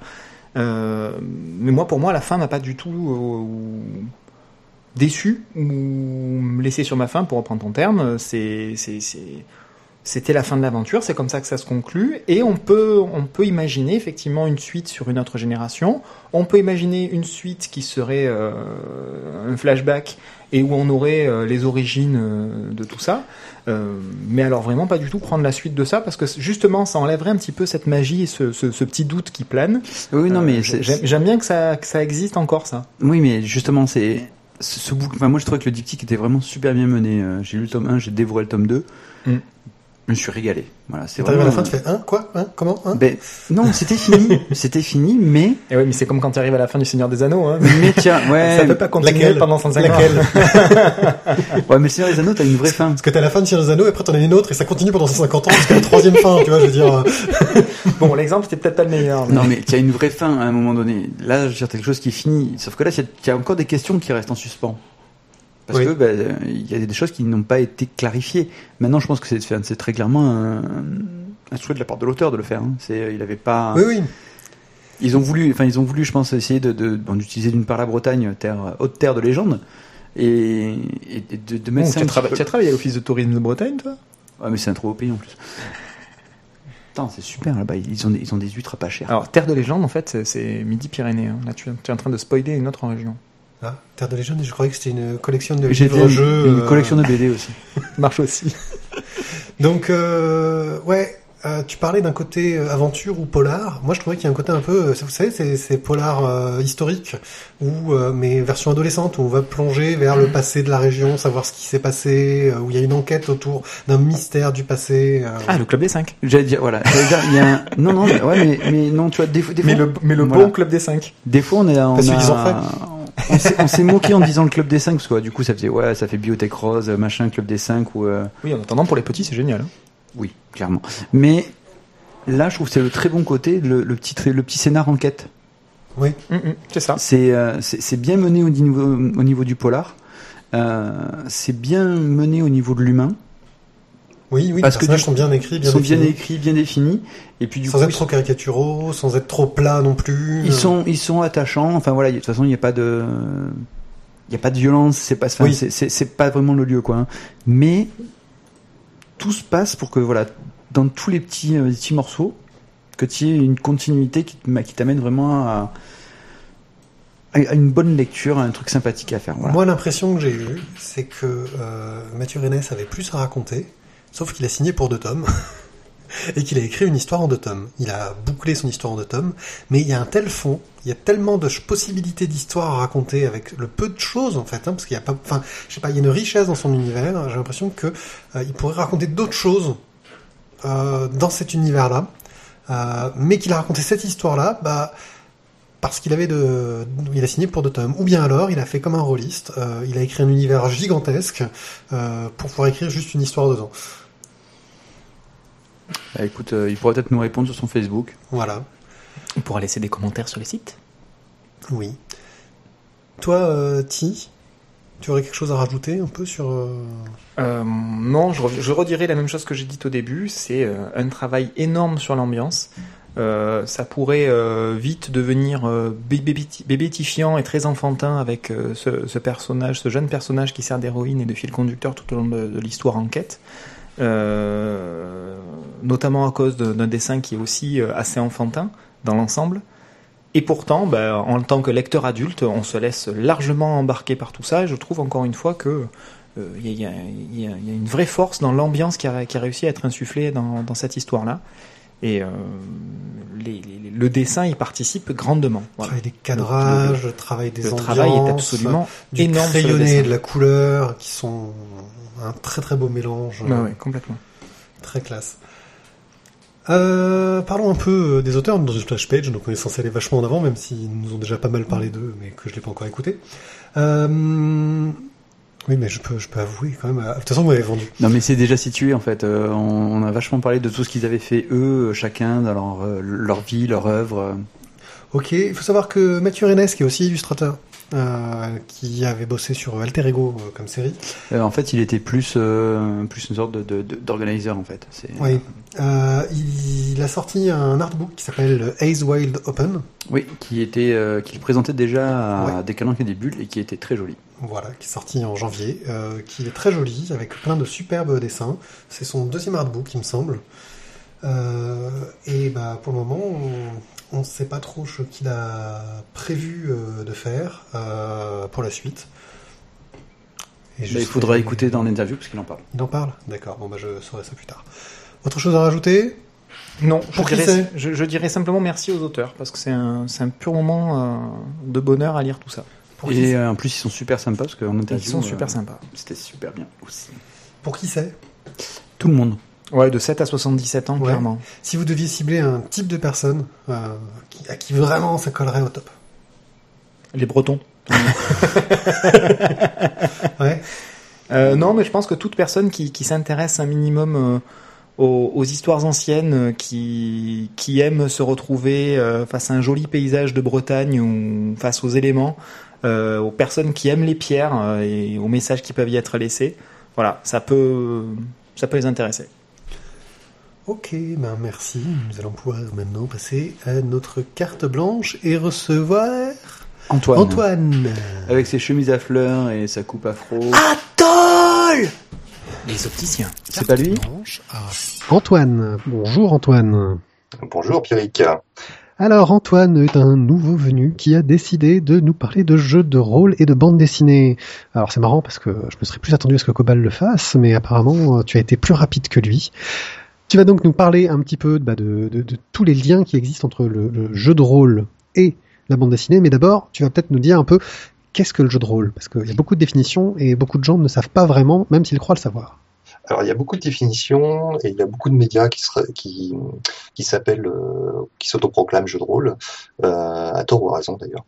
Alors le jeu de rôle d'abord c'est une activité qui a été qu'on doit euh, historiquement à un américain qui s'appelle Gary Gygax qui est mort assez récemment parce que c'est en 2008 et qui a inventé un jeu de figurines à la base qui était basé sur le Seigneur des Anneaux qui s'appelait Chainmail. C'était en 1975 les plus vieux d'entre nous euh, s'en souviennent peut-être. Et, euh, et voilà, donc il se battait avec ses amis euh, et ses petites figurines, jusqu'à un moment où il s'est dit, tiens, ben, ce serait marrant de, de, faire parler les figurines, de, de- les faire interagir ensemble. Et donc, pour, pour ça, il a inventé un autre système qui est mondialement connu, qui s'appelle Bourgeois Dragon, euh, et, euh, et donc euh, qui a eu ensuite le succès que le succès qu'on connaît et, qui a donné différents dérivés aujourd'hui. Alors on, peut citer plusieurs plusieurs noms de grands jeux de rôle, mais on y reviendra on y reviendra sûrement dans la suite de ce podcast. Et qui jeux de rôle ensuite qui sont arrivés un petit peu par chez nous par la petite porte et notamment les livres dont vous êtes le héros des années 80 chez Folio. Folio Junior souvent d'ailleurs, où euh, on incarnait une aventure en lisant un livre et on avait le choix entre deux paragraphes à la fin de à la fin de chaque paragraphe et euh, suivant les décisions qu'on voulait prendre et suivant l'histoire qu'on voulait voulait suivre. Alors le jeu de rôle c'est un peu pareil, sauf que euh, il n'y a pas de support livre et il y a un meneur de jeu à qui on dit ce qu'on veut, ce qu'on va faire, ce qu'on veut faire et enfin ce que son personnage veut faire, parce qu'on incarne des personnages et on, on parle à la place de son personnage, on incarne son personnage comme un acteur quoi. Donc ça c'est le jeu de rôle le plus classique, le jeu de rôle qu'on appelle sur table. Après, il existe deux types de jeux de rôle sur lesquels je vais pas, je vais pas m'étendre, qui sont le jeu de rôle grandeur nature. On incarne des personnages dans un lieu, un château, euh, ce genre de choses. On est costumé, euh, euh, voilà, il y a une vraie interaction. Ça se passe sur euh, sur plusieurs jours. Et il y a les jeux de rôle de jeux vidéo, donc le plus connu c'est World of Warcraft qui euh, serait plutôt MMORPG, euh, mais dans lequel la dimension ludique a vraiment beaucoup pris le pas sur la dimension rôlistique et, euh, et narrative. Donc euh, aujourd'hui dans World of Warcraft, l'histoire on s'en fiche un peu, et ce qu'on veut faire c'est taper des monstres et ramasser des loots quoi. Juste Mais, pour avoir une idée de la, de la force de, de Gary Gygax, c'est que dans ses premiers, dans son Donjons et Dragons, euh, il avait quand même déjà créé le fait qu'il y ait des races et des classes de personnages, donc euh, l'espèce et le métier, chose qu'on retrouve encore dans World of Warcraft des années après. Tout à fait. Donc il y a, y y quand même, il y a quand même un lien, il y a quand même une histoire commune à, à tout ça, euh, qui puise ses racines beaucoup euh, dans la littérature de Tolkien, quoi, quand même. Ouais. Faut Enfin, le jeu- à César, la- la- ce qui est à César, euh, Oui. le Hobbit et le Seigneur des Anneaux euh, principalement.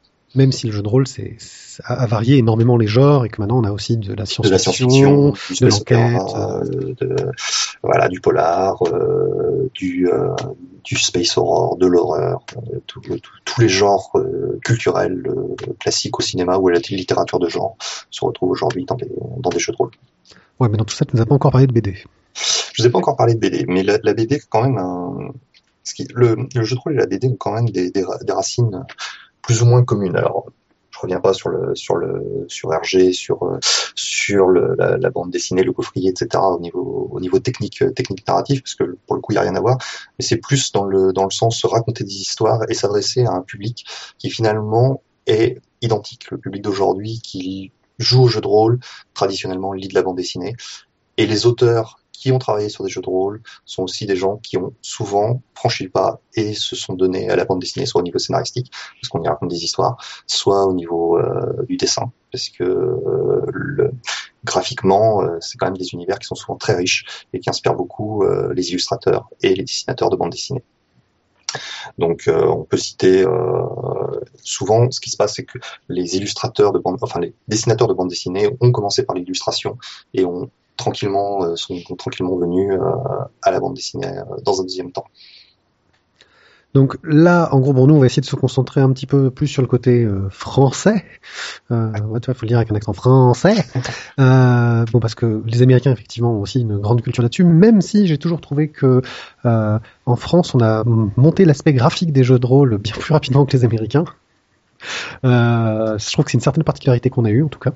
Euh, Peut-être que ça, ça vient aussi du fait que les, les Américains ont une culture graphique qui est quand même très très lié à la pop culture, aux comics, euh, même s'il y a de très bons auteurs indépendants, euh, américains, on, on est tous d'accord là-dessus. Mais au niveau du grand public, on a quand même une sorte d'homogénéité graphique, euh, surtout dans les années euh, 60, 70. Euh, après, ça a beaucoup évolué à partir des années 80, 90. Mais, euh, mais voilà, nous, on avait peut-être déjà en Europe en tout cas une, sensibilité un petit peu plus large, un éventail un peu plus large au niveau de, parce qu'on parce qu'on avait la bande dessinée et que la bande dessinée rayonnait quand même d'un spectre assez euh, assez important dès les années euh, dès les années 50 quoi. Ça c'est mon interprétation personnelle. D'accord. Et donc euh, le jeu de rôle a été entre guillemets amené en France par euh, certaines euh, personnalités qui ont eu leur influence dans la BD. Tout à fait. Euh, la première qu'on peut citer, c'est c'est Froideval. Froideval qui est, euh, bah pour nos auditeurs, le, scénariste euh, des Chroniques de la Lune Noire, sur lequel on va revenir un petit peu longuement parce que c'est quand même un, monument, je dirais, euh, du, lien entre jeu de rôle et bande dessinée. Euh, Froideval, c'est à la base c'est le créateur de Casus Belli. C'est quelqu'un qui a découvert le jeu de rôle euh, très jeune, euh, dès les années, dès la fin des années 70, euh, sachant que, comme je disais au début, AD&D, c'est Donjons Dragon, c'est c'est 1975, donc c'est quelqu'un qui était précurseur sur le sur le truc, donc qui a commencé à monter un magazine qui s'appelait Casus Belli et qui a fait, qui a eu besoin d'illustrer ces articles qui portaient sur les jeux de simulation, les wargames et le jeu de rôle. C'était très large au départ. Euh, et, euh, donc pour ça, il a commencé à voir dans son entourage qui pouvait tenir un crayon pour dessiner euh, un petit peu et illustrer son, son magazine qui petit à petit s'est professionnalisé. Donc le premier illustrateur qui est, qui est venu là-dedans, c'est Kiki Gisrix. On ne connaît pas euh, vraiment dans la bande dessinée, qui est vraiment quelqu'un qui vient de l'illustration, qui est resté dans l'illustration, qui aujourd'hui est plutôt euh, dans euh, dans la presse, un, un, illustrateur de presse en fait. mais derrière Froideval, il va ramener des gens qui sont très intéressants, qui vont être des gens comme comme Chevalier Ségur, comme comme Olivier Vatine, lui-même qui va driver, qui va drafter un certain nombre de Olivier Vatine qui va qui va ramener ses amis, euh, qui sont euh, Mathieu Loffray, que sont euh, Alex Alice, que sont qui c'est qu'on a d'autres dans le dans Alexis Bric Alexis, Alexis Briclot, c'est les générations d'après ça quand même. Je crois c'est un peu la génération d'après, mais c'est quand même les élèves de ces gens-là. Oui, il y a une certaine, euh, effectivement, il y a une certaine continuité dans le style complètement, graphique. Complètement, c'est ce que je disais. Euh, derrière Froideval, donc euh, lui euh, vend Casus Belli, part s'installer, là on est, je parle de ça, on est au début des années 80, part s'installer aux États-Unis pour aller travailler avec Gary Gygax justement sur l'évolution de Donjons Dragon.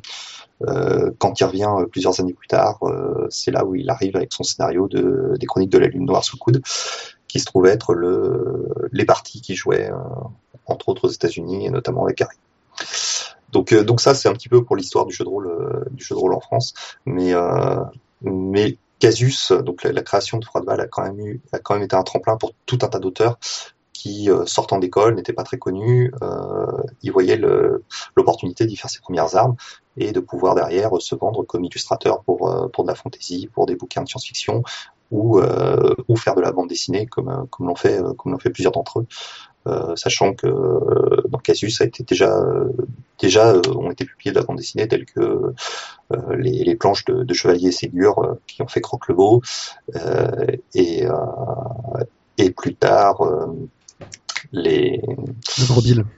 Le gros Bill, mais je pensais surtout aux, aux chroniques. Euh, légendes des contrées oubliées. Voilà, les légendes des contrées oubliées. Merci Pierre, euh, qui est devenu à la fois une bande dessinée et un jeu de rôle sur lequel ils ont travaillé euh, et qui, sur lequel ils ont travaillé complètement sur les deux sur les deux médias. Quoi. Oui, parce que euh, faut savoir que, que Cassius Belli donc avait un grand besoin d'illustration parce qu'on est dans de la culture de l'imaginaire et forcément ouais. euh, l'illustration ça aide. Ils avaient leur BD, il y a toujours eu un peu de BD euh, maison, on va dire, dans Cassius Belli, euh, que ce soit des choses un petit peu ambitieux graphiquement, même si c'était toujours du, strip, du, de, du gag en une planche, hein, je pense. Ouais, ouais, Croque le beau, Gros Bill, Les Irrécupérables. Euh, Mongol et Godard, qui était et, vraiment du strip. Ouais, là on était dans du strip euh, débile. Mmh, très à l'américaine en trois cases, euh, voilà. Très, avec des bananes. Voilà, avec des bananes et un, et un magot. Puis en plus, ce qu'il faut savoir, c'est que Froideval avait vendu euh, son, son, magazine à un gros groupe, c'était le groupe Excelsior. Tout à fait. qui était un groupe qui publiait euh, entre autres Science et Vie, euh, Science et Vie Junior, euh, Jeune et Jolie d'ailleurs apparemment, parce que j'avais comprendre, les studios de Jeune et Jolie là où ils faisaient les castings qui étaient à côté des bureaux de Cassius Belli. Ce qui, ce qui a donné des idées à plus d'un, euh, peut-être oui. à Bruno Bellamy pour ses Bellamines. C'est possible. Euh, mais ils avaient même fait un hors-série dans Cassius Belli, une sorte de délire qu'ils avaient appelé Jeune, Jeune et Jedi. Bon, il y avait eu pas mal de délires. Euh, et donc, bah, beaucoup des illustrateurs finissaient par travailler pour les autres magazines. Et donc, c'est vrai que pendant un moment, moi, j'étais abonné à Science et Junior quand j'étais môme. Je retrouvais les auteurs de Cassius Belli dans Science et Junior. Et je faisais, waouh, trop bien. donc voilà. Après, Euh, ces, auteurs-là se sont retrouvés pour beaucoup à passer le pas et à faire de la bande dessinée quand même de manière professionnelle, euh, pour notre plus grand bonheur, faut bien le dire. Parce Donc, qu'on a eu. oui. Ouais, vas-y. Moi, je disais, euh, justement, dans, dans Cassius Belli, il y avait aussi des auteurs qui, qui écrivaient des jeux de rôle, et tu as, tu, tu, dans ton document de préparation, tu en cites un qui a été fortement lié à une bande dessinée, parce qu'il a été publié avec, avec une bande dessinée. Alors ouais, tout à fait. Alors il y a, il y a Simulacre, qui est un, un jeu de rôle qui permet de jouer dans, dans tous les univers possibles, qui est un jeu de rôle générique, euh, qui a été, euh, qui, est- qui a été publié dans dans la fleur euh, d'Asiamar, euh, qui est euh, qui, qui fait partie du de la, du cycle du roi Borgne, qui a été euh, qui a été créé par Arnaud et Jadorowsky en 1986 aux, humain- aux humanoïdes associés. Dessiné, c'est Aleph je crois, si je me souviens bien. Et euh, je pense que c'était vraiment en disant, voilà, on vous donne la possibilité de jouer dans cet univers, faites ce que vous voulez, créez vous-même, devenez l'acteur principal de notre bande dessinée. Puis c'était aussi une époque où le jeu de rôle était encore, euh, euh, n'avait pas encore le, le- les casseroles médiatiques qu'il a eu suite aux gros problèmes des années 95-96. hein. Ouais, tout à fait. Ouais, ouais, ouais. Il y avait pas euh, à ce moment-là, on était vraiment quelque chose dans un dans un laboratoire créatif euh, énorme euh, où euh, chacun avait le droit d'y mettre le doigt, de, mettre sa patte, sans que sans personne n'ait rien à redire et que tout le monde. Alors au mieux, euh, aurait les, gens qui pratiquaient le jeu de rôle, et au- pire, euh, trouvaient qu'on était de, gentils doudingues, mais, mais, ça allait pas plus loin, quoi. Alors tu as, tu as fait une petite liste des auteurs qui sont passés par le jeu de rôle, et la plupart du temps Cassius Belli. Ouais, tout à fait. Donc on a déjà passé parlé de de qui a travaillé euh, à la fois euh, sur les bandes dessinées Spawn, euh, Merlin avec la version Soleil avec Istin, Alone in the Dark aussi aux États-Unis, et qui a travaillé sur différents différents univers de jeux de rôle tels que Nephilim, Vampire, Mage, ou Cops. Moi j'avais adoré une de ses illustrations dans le jeu Agone. Oui, aussi Agon, ouais, ouais. Euh, qu'il avait tra- pour lequel il avait travaillé avec euh, Mathieu Gabory. Ouais. Euh, ensuite il y a ouais, Florence Magnin. Florence Magnin. Alors Florence Magnin, elle n'a pas vraiment été publiée dans dans, dans Casus euh, directement. En revanche, ça a été quand même l'illustratrice emblématique de Ambre. Euh, Et de Rêve de Dragon. Et de Rêve de Dragon, tout à fait.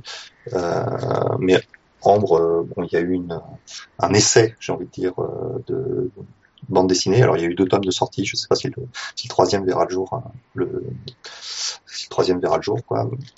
Qui n'est pas dessiné d'ailleurs par Florence Magnin, qui elle euh, a pris, a créé sa propre série derrière avec euh, l'héritage d'Émilie, son, ouvrage le plus connu. Et puis euh, l'autre monde qu'elle avait réalisé avec le scénariste Rodolphe. Ensuite, un auteur que j'adore, qui, est, Mathieu Sorel, qui lui a été publié dans, dans Casus, qui a qui a travaillé sur Algernon Woodcock. Euh, ceux qui connaissent pas cette bande dessinée, je, je vous invite à aller lire. C'est un, un chef-d'œuvre à la fois à la fois graphique et de narration. Une histoire lequel- sur euh, euh, Stéphane euh, euh, Veil. Ah, je, je trouve le nom euh, qu'on a chroniqué il y a pas longtemps en fait. C'est pour ça que. D'accord. C'est dans le voilà, c'est dans dans, dans l'Angleterre euh, euh, du 19e. C'est c'est c'est extraordinaire. Donc je, je conseille à tout le monde de lire euh, de lire Sorel et qui qui donc a travaillé sur le aussi sur le jeu de rôle le RuneQuest, hein, qui est un vieux jeu de rôle mais euh, mais à la fois euh, très emblématique. On a aussi parlé évidemment d'Olivier Vatine. Euh, bon, Aquablue, euh, Star Wars, euh, voilà, qui a travaillé sur sur Mega 3. euh, qui Avec qui bah, j- il a fait rencontrer pas mal d'auteurs là-bas d'ailleurs, avec qui il a monté le label Série B. euh, dont Fred Blanchard, est un auteur que j'aime beaucoup, mais qui est un peu un auteur euh, de l'ombre, parce que lui, euh, bon, était directeur de, collection de la, collection série B euh, chez Delcourt, euh, et qui, en gros, fait beaucoup de design, euh, de travail de couverture, euh, donc il va travailler pour faire les vaisseaux spatiaux dans certaines séries, euh, les costumes, etc. Euh, et donc on parle assez rarement de lui, alors qu'il il est en fait très présent, que ce soit dans le jeu de rôle euh, et dans la BD. Tout à fait. Et, euh, et accessoirement, euh, Mega 3, sur lequel a travaillé Vatine, est un jeu euh, maison. C'est un jeu Casus, euh, euh, inventé par des auteurs de Casus et illustré par les illustrateurs de Casus. Donc, euh, et c'est c'est c'est lui qui a fait euh, qui a fait la couverture, qui est encore euh, encore d'actualité aujourd'hui euh, au niveau graphique. Qui est, Elle est assez magnifique, cette quoi. Ouais, ouais, ouais. Euh, Je l'ai, je suis très content de l'avoir. Alors tu as de la chance parce que moi j'ai la deuxième version qui est beaucoup moins belle euh, par rapport à la, la version originale de- d'Olivier. Euh, on a parlé aussi de, de Mathieu Loffray, évidemment, euh, d'Alex Alice, euh, troisième, qui avait fait le troisième testament, euh, qui est qui aussi euh, Alex Alice, qui est aussi un Enfin, qui était un gros joueur de jeux de rôle, euh, qui a beaucoup euh, beaucoup pratiqué et qui a influ- influencé ça dans dans le Troisième Testament au moment où ils ont conçu la BD avec, euh, avec Xavier Dorison. Euh, Ensuite, il y a, y a un cas un peu particulier qui est celui de, qui est celui d'Elric. Elric, une figure emblématique de la science fantasy, qui a évidemment eu son adaptation au jeu de rôle et qui euh, a régulièrement des publications en bande dessinée. Donc c'est un personnage qui, euh, qui revient régulièrement sur les, dans les vitrines des libraires. Et dernièrement, là en 2013, euh, chez Glénat, où ils reprennent le personnage euh, une nouvelle fois, le personnage d'Elric. Je crois qu'il y y a cinq ou six euh, bandes dessinées, euh, cinq ou six séries de bandes dessinées qui, euh, américaines et françaises qui reprennent, euh, qui reprennent Elric. Ah, apparemment, en plus, à ce que j'ai cru comprendre, la, la série euh, Elric euh, française actuellement, c'est euh, Michael Moorcock qui est venu chercher spécifiquement des auteurs français parce qu'il était très content de sa collaboration avec Fabrice Collin, Mhm. euh, romancier qui vient aussi euh, du jeu de rôle, euh, qui donc était très content de sa collaboration avec lui sur des nouveaux romans dans l'univers d'Elric. Et donc il avait spécifiquement recherché des, des auteurs français et il était tombé sur Julien Blondel pour le scénario, qui est aussi un auteur de jeu de rôle. Voilà, donc tout, tout finit par, par se recouper, j'ai envie de dire. Oui. Donc voilà, c'était quand même le, c'est quand même, un, enfin Elric c'est quand même un cas particulier. Euh, je crois qu'il en est à part, euh, à part peut-être Star Wars, euh, qu'il n'existe pas d'autres, pas d'autres franchises comme ça qui a des, enfin dont, dont l'actualité continue d'être, euh, d'être euh, complétée, d'avoir de- des, des nouvelles, euh, des nouvelles publications hyper régulièrement sur un personnage qui, qui date quand même des années 60 ou 70. Euh, c'est une longévité qui est assez exceptionnelle. Quoi. Voilà. Euh, et enfin, dernier auteur, t'as- il y a euh, Mourier, euh, à son Alors, époque couleur directe. On parle de Jean-Louis. Hein, Oui, on parle de Jean-Louis, pas de Davy. On parle de celui qui s'est dessiné, évidemment. Voilà. Euh, bah, enfin, en tout cas, dans le jeu de rôle, oui, parce qu'il était dans son époque couleur directe. Celle qui lui prenait beaucoup plus de temps, qui lui rapportait beaucoup moins d'argent. C'est ça. Et pour lequel il avait fait euh, les feux d'Ascal, je crois, comme ça. Oui, c'est ça, magnifique. Le tome 4 n'est jamais sorti. Et il ne sortira jamais. J'ai eu la confirmation. C'est génial, ça fait plaisir à tous les fans. Eh oui, mais bon. C'est pas grave. Troll de 3 marche trop pour ça. Oui, bah, j'imagine même, il a raison, faut manger. C'est ça. Ouais. Euh, Ensuite, après, vous voulez parler des scénarios de jeux de rôle qui sont devenus Ouais. des BD. alors des scénarios de jeux de rôle donc qui sont devenus des BD, euh, ça existe. Euh, ça existe en, en bien et en mal, j'ai envie de dire. Euh, on a parlé des Chroniques de la Lune Noire tout à l'heure avec avec qui revenait des États-Unis euh, avec ça sous le coude. Euh, les Chroniques de la Lune Noire, pour moi, c'est vraiment la le, le ratage complet d'une adaptation de jeu de rôle à, bande dessinée. Quoi. On, voit, pour moi, les Chroniques de la Lune Noire, c'est la définition même qu'un jeu de rôle, un scénario de jeu de rôle, ne peut pas être transcrit tel quel en bande dessinée. La narration, ça ne marche absolument pas. Surtout qu'il faut, qu'il faut quand même admettre que dans les premiers tomes, le dessinateur n'était pas bon. Il l'est devenu par la suite. Ouais. Mais le droit au début, c'était pas terrible quand même. C'était, c'était pas terrible, mais, mais il y avait quand même, euh, j'ai envie de dire, il y avait quand même un style très fort. Oui, il y avait, il y avait- on sentait quelque chose, mais Les- Ouais, c'est ça. Il, était, il était en train d'émerger quoi. Euh, D'ailleurs, au moment où il a commencé à, à très bien savoir dessiner, il, a- il a quitté la série. hein. donc euh, Oui. ça doit, ça doit avoir un lien. Mais euh, pour moi, les Chroniques de la Lune Noire, même si ça a été un très gros succès, ça, ça doit être l'un des plus gros succès médiéval, bande dessinée médiévale fantastique. Hors l'enfeu, c'est évidemment qui, est, qui est à tout autre niveau, mais, mais dans ces années-là, c'est quelque chose. Ça a été un raz de marée. Quoi. Avec le recul, reprendre un album des Chroniques de la Lune Noire, ça, fait- ça fait mal, quoi, vraiment. euh, J'en ai quelques-uns.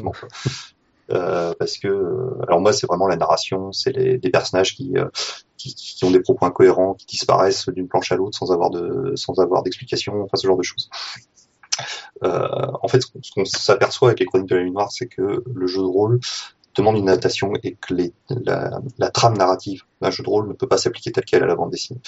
Euh, et c'est ce qu'a compris euh, derrière des- d'autres auteurs, tels que, tels que ceux qui ont créé euh, De Cap et De Croc. Où là, Et là, tu euh, m'apprends quelque chose. Ouais. Alors ça, ça c'est un scoop parce que euh, en fait, euh, moi j'ai j'ai eu l'occasion de, de les rencontrer, euh, Masbou et, et, et Roll, euh, et, euh, et je leur ai posé, je leur ai posé la question, je leur ai dit mais euh, c'est marrant parce qu'il y a quand même des trucs, euh, voilà, c'est très euh, donc de Cap et de Croc, c'est- la comédia dell'arte, donc c'est très joué. Je c'est bizarre que vous ayez pas un, un ton, quelque chose qui vous raccroche au jeu de rôle. Et effectivement, ils m'ont dit non, mais euh, les de Cap et de Croc, c'est les scénarios qu'on jouait à l'époque et, euh, et qu'on a adapté en bande dessinée. Alors l'avantage, super alexandrins, ces joueurs, hein, parce que... Ouais, alors tout, tout ça, par exemple, typiquement, c'est des choses qui ont été adaptées derrière. Quoi. Oui, j'imagine. Euh, et l'avantage qu'ils avaient, c'est qu'ils jouaient déjà tous les deux. Euh, un comme maître du jeu et un, comme, comme joueur. Et donc, euh, quand ils se sont mis à, à travailler ensemble pour faire de la bande dessinée à titre professionnel, ils avaient déjà ces souvenirs communs, mais ils avaient la possibilité de les retravailler complètement et d'en faire quelque chose où ils se disaient bon, ça c'est faire la part des choses, ça c'est ce qu'on a vécu et, et les émotions qu'on a eues et qu'on a, voilà les fous rires qu'on a eu, mais qu'on va pas pouvoir retranscrire sur sur de la bande dessinée. Donc on va on va faire autrement, on va on va le- essayer de raconter. Quand une scène nous a fait rire, on va essayer de, la de faire rire aussi le lecteur, mais euh, de manière beaucoup plus euh, avec une narration qui va être adaptée à la bande dessinée et à la planche et à l'album et à, et un format classique du gaufrier quoi et pas et pas retranscrire tel quel parce que parce que quand on fait du jeu de rôle il y a souvent souvent des blagues qui fusent mais ça va être des blagues qui sont qui vont être hors du contexte qui vont euh, qui, qui, sont souvent des private jokes entre gens qui se connaissent très bien euh, voilà mais ça va pas être ça va pas être forcément euh, ça va perler à personne d'autre que les, les, les gens les amis qui se connaissent et qui, qui pratiquent l'activité ensemble quoi. Donc, euh, donc voilà, de Cap et de Croc, exclu pour euh, pour le One Eye Club, c'est un c'est un scénario de c'est un scénario de jeu de rôle à la base, Ça me donne envie de les relire pour, euh, avec ouais, un autre œil.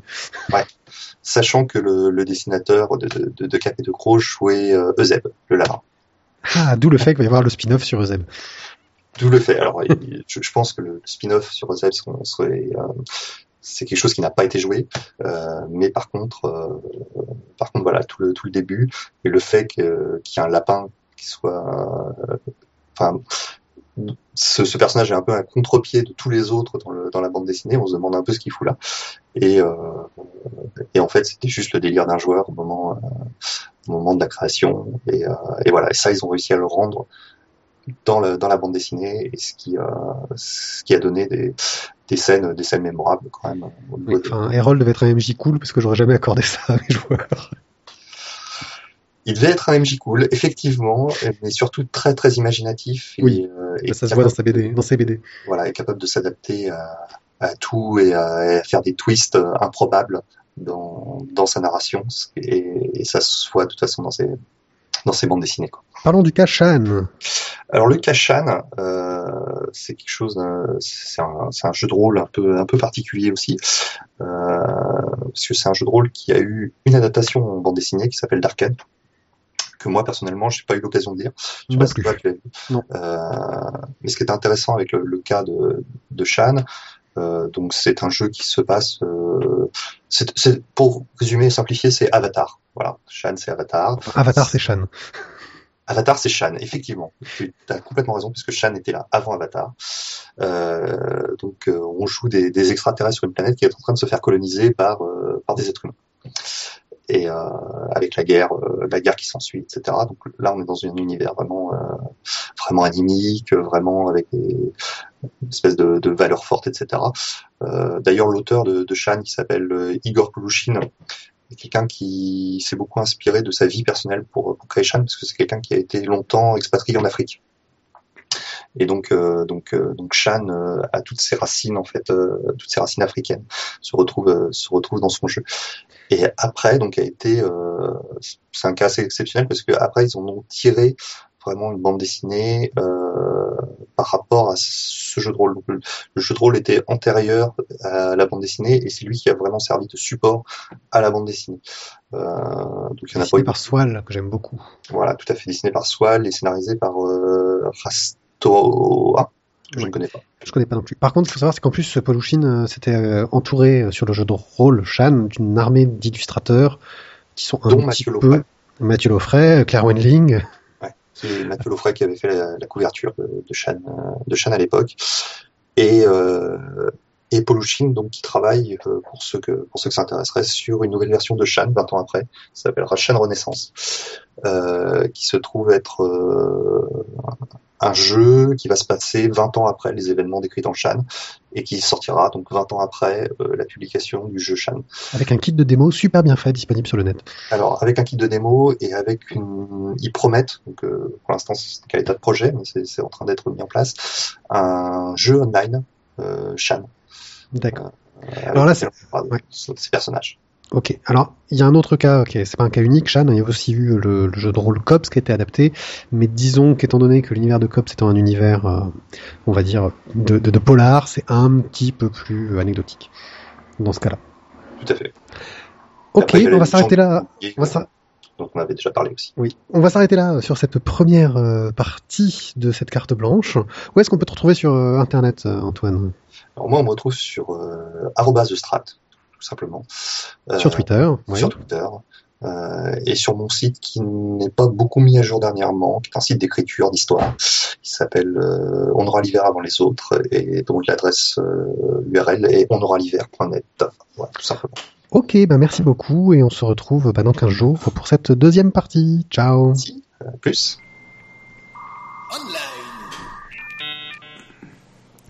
J'ai lu le online. Oui, c'est vrai que Thio a lu le online et c'est en soi une... euh, c'est rare. C'est c'est attends et Il a fait son 80 taf. 82 épisodes et j'ai enfin lu le online. Je crois que tu l'avais fait une fois ou deux avant. Ouais, mais là j'ai là j'ai lu tous les online. Il avait pas fait exprès. Ouais, même ceux de l'émission de- d'après. Ouais, tous. Je suis Donc là, trop nous fier de parler de le Lycra Sacol. Adresse lycracacol.canalblog.com. Tout est dans le titre. Alors, par contre, juste une chose, ce n'est pas les titres des différents trucs online qui m'ont fait les lire. Je tiens à le préciser. C'est qu'un pur hasard et, euh, et une sorte Ouais. de disponibilité qui m'a permis de le faire. Donc, eh bien, euh, tu nous permettras d'avoir un doute. ce site, euh, avec une belle recommandation, moins 18 euh, en rouge. Ah oui, en- rouge, mais, mais en gros, hein. C'est autorisé uniquement aux moins de 18 ans, c'est ça? Ouais, non, c'est ça. Indique que le Lycra copyright, ça colle et ça moule les bollocks. Ce sont des strips parodiques, alors des strips ou des gags en une, ca- en une image, etc. Euh, dans le monde des super-héros. Ouais. Globalement, et globalement euh, sur la vie sexuelle des super-héros. Alors, pas tout le temps, mais quand même à 90% des cas.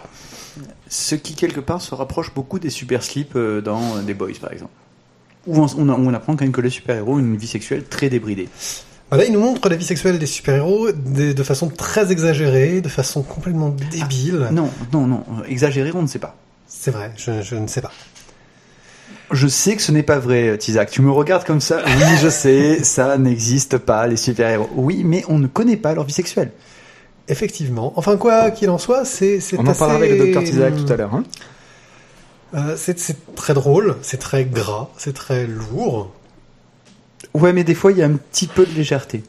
Ouais, des fois, hein, faut chercher quand même. C'est un bon gros hamburger avec une petite touche de crème fleurette. C'est, ouais, voilà. Il y, a- il y a des moments qui Ouais. vous feront rire. Euh, D'ailleurs, les derniers trucs sont sur le don de sperme, en parlant de crème fleurette. euh, C'est ce qu'on appelle de la crème fouettée. ouais. Donc euh, c'est c'est drôle, c'est débile. Le style de bête. dessin, le style de dessin est plutôt sympa. Euh, Je la prends et je la fouette. La bête, elle aime qu'on la fouette. Ça y est, je vais voir Charlotte, euh. Mais non, mais c'est bon, là. Elle je- a pas de culotte. C'est ça. donc, vous me faites pas de mourir. mais Et c'est- Joséphine, euh, Euh, oui, donc... Euh, voilà. Le dessin, sympathique, euh, bien foutu, c'est en couleur, c'est propre, euh, ça tient la route. euh, On reconnaît bien les personnages, il n'y a pas de, y a pas de souci sur, qui est c'est qui. c'est bien l'avantage des super-héros, c'est qu'ils sont assez facilement reconnaissables. Et, bah, on Et, passe- et il tape autant chez DC que chez Marvel. Oui, oui, oui. Ah, ils sont pas racistes, hein. Ouais, Non, non, non, là, il- il, il y en a pour tout le monde. Voilà. Donc euh, le Lycra ça colle à l'adresse lycracacole.canalblog.com. Ça se lit très très vite, il n'y a pas beaucoup non plus de... Ouais, ça fait pas longtemps que ça existe, c'est très très drôle. C'est très drôle. Euh, Maintenant, bon, accrochez-vous, hein, euh, si vous êtes... euh, à, ne, à ne pas lire euh, au milieu de vos amis. Oui, parce que tout le monde n'appréciera pas Voilà, faites-le quand vous êtes tranquille chez vous. Voilà, c'est le genre de plaisir un peu coupable, quoi. Sympathique pour ça. La honte, c'est bon. Retour Travail sérieux et efficace. Docteur Dieu vous explique la bande dessinée. totale, réconciliation authentique, voyant astrologue.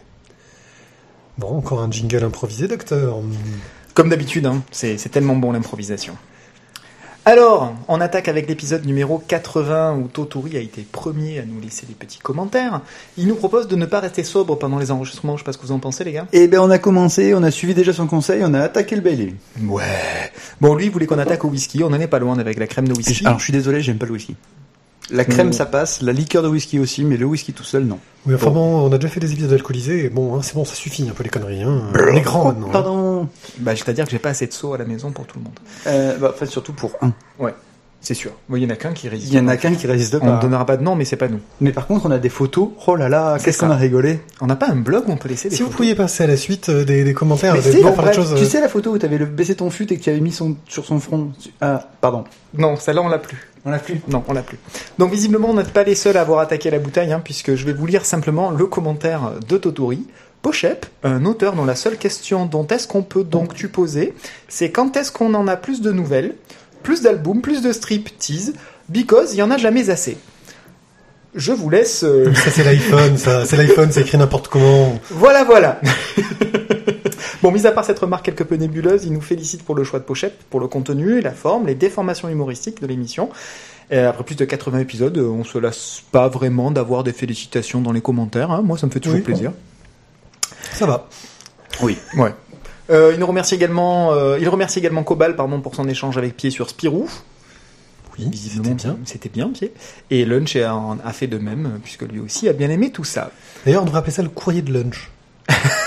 Parce que Oui. merci Lunch, il nous laisse un commentaire à quasiment chaque épisode. En plus, c'est constructif. Euh, Oui. C'est super intéressant ce qu'il raconte. Euh, Euh, merci beaucoup. Moi, Lunch, ça fait un petit moment déjà que je, le- je, je chouchoutise d'une certaine façon, parce que c'est vrai que bon, c'est l'élève le plus assidu. hein. Si on devait mettre une prime d'assiduité, c'est lui qui la toucherait. Hein. L'air de rien. La prime d'assiduité, je parle. hein. Ah, je préfère. Donc voilà, donc une fois n'est pas coutume, pardon, l'inverse, euh, dans l'épisode 80, c'est Lunch lui aussi qui est encore premier euh, à nous laisser son petit commentaire. Il est revenu dans le détail sur différents albums, Le Sauvage qu'il a bizarrement euh, eu du mal à accrocher avec parce que les fautes d'orthographe l'ont profondément gêné. Alors on a quand même deux enseignants autour de la table et on a réussi à passer à travers. Peut-être des formations professionnelles. Pierrick, qu'est-ce que tu en penses? Ça t'a gêné? Je, ouais, peut-être que pour vous, euh, vous avez dit, oh, qu'est-ce qu'il écrit bien, ce jeune? Non, non, c'est parce que nous en fait on. On, On les voit plus? C'est pas ça qu'on note. Tu vois, nous on a noté donc l'expression écrite. On n'a C'est pas plus ça noté qu'on note. l'orthographe et la grammaire. Sinon on pourrait plus rien noter. Sinon en fait. du coup on note plus rien, c'est fini. Bah, qu- qu'en négatif. Ouais. Euh, le Boilet, où il a eu un petit peu le même avis que moi, c'est-à-dire que le- le- il a eu du mal à rentrer dans l'univers tout simplement, alors qu'il estime lui aussi qu'il y a des choses à, aller chercher dedans, mais voilà, il n'a pas réussi à apprécier le récit euh, parce qu'il n'est pas rentré dans l'univers. Euh, Champion, Champion Z lui aussi a bien apprécié, il nous conseille euh, de lire euh, Espagne la vida euh, de Vaccaro et le Roi, qu'il a lui sur ses étagères, et peut-être qu'il pourra nous laisser un petit commentaire sur, euh, sur ce qu'il en a pensé une fois qu'il l'aura lu. Et il est fan lui aussi de la Cité de la Peur. On a un nouveau membre au club, euh, au club un de plus, dirais-je. Et, et, puis bon, il a écouté jusqu'au bout notre magnifique chanson, si pitoyablement imitée d'un certain Eduardo, Ouais. dont euh, il a essayé d'avoir euh, d'avoir des informations sur sa santé, parce qu'il était inquiet, l'air de rien, pour que nous on fasse une reprise d'Eduardo, c'est que peut-être qu'il était mort. Mais non, non, il est visiblement toujours en vie, et on a réussi l'exploit de faire pire que lui. Mathieu a retrouvé des yeux. Il vient de me rendre ses lentilles. Je viens de rendre ses lentilles. Je suis dans un flou, les gars. Vous voyez, pas besoin d'alcool. Hein. Mathieu enlève ses lentilles. C'est comme s'il avait pris du LSD. Bon, allez, accélère un peu.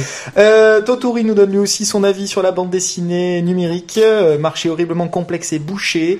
Euh, Peut-être euh, aussi horrible que notre chanson, que lui aussi a réussi à écouter jusqu'au bout.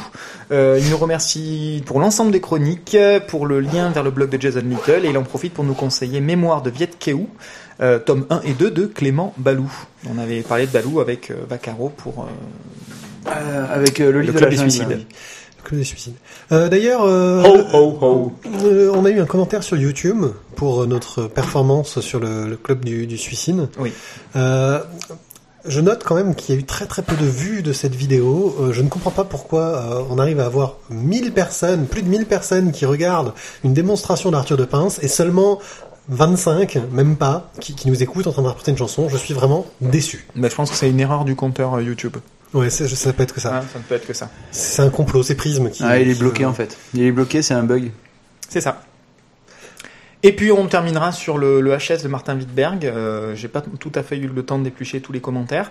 Euh, deux. C'est bien. Les instituts en vacances, franchement, c'est- trop dur.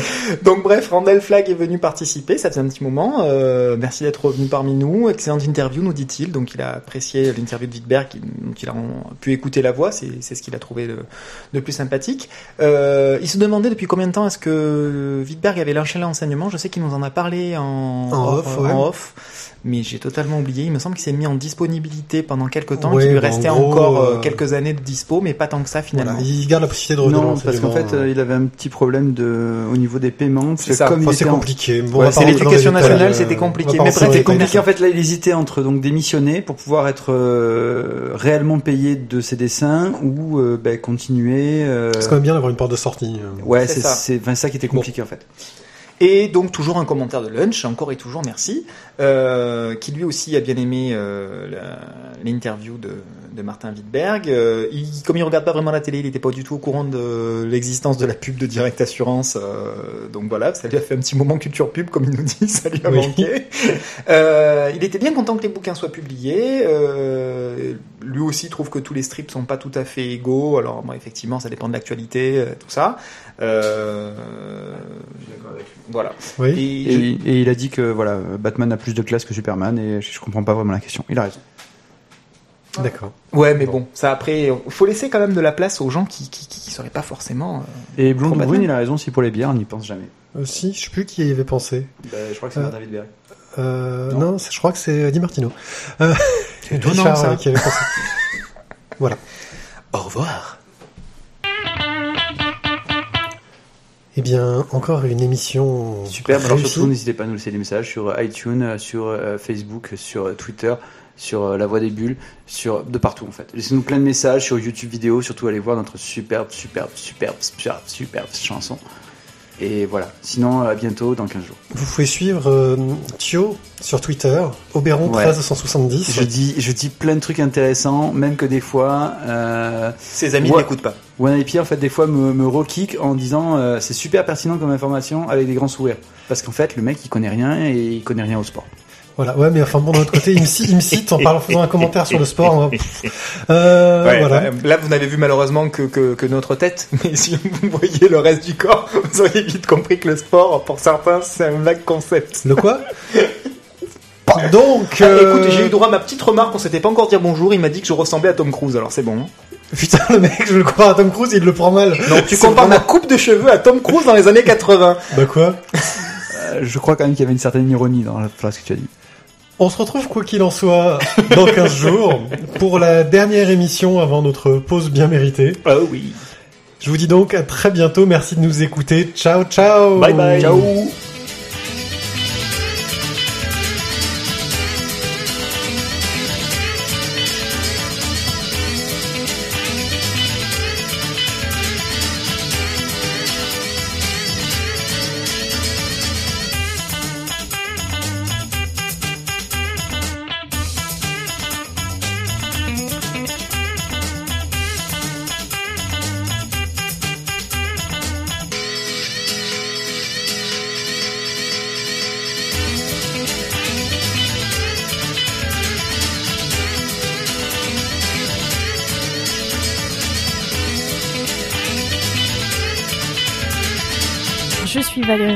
Suis Mathieu Rennes.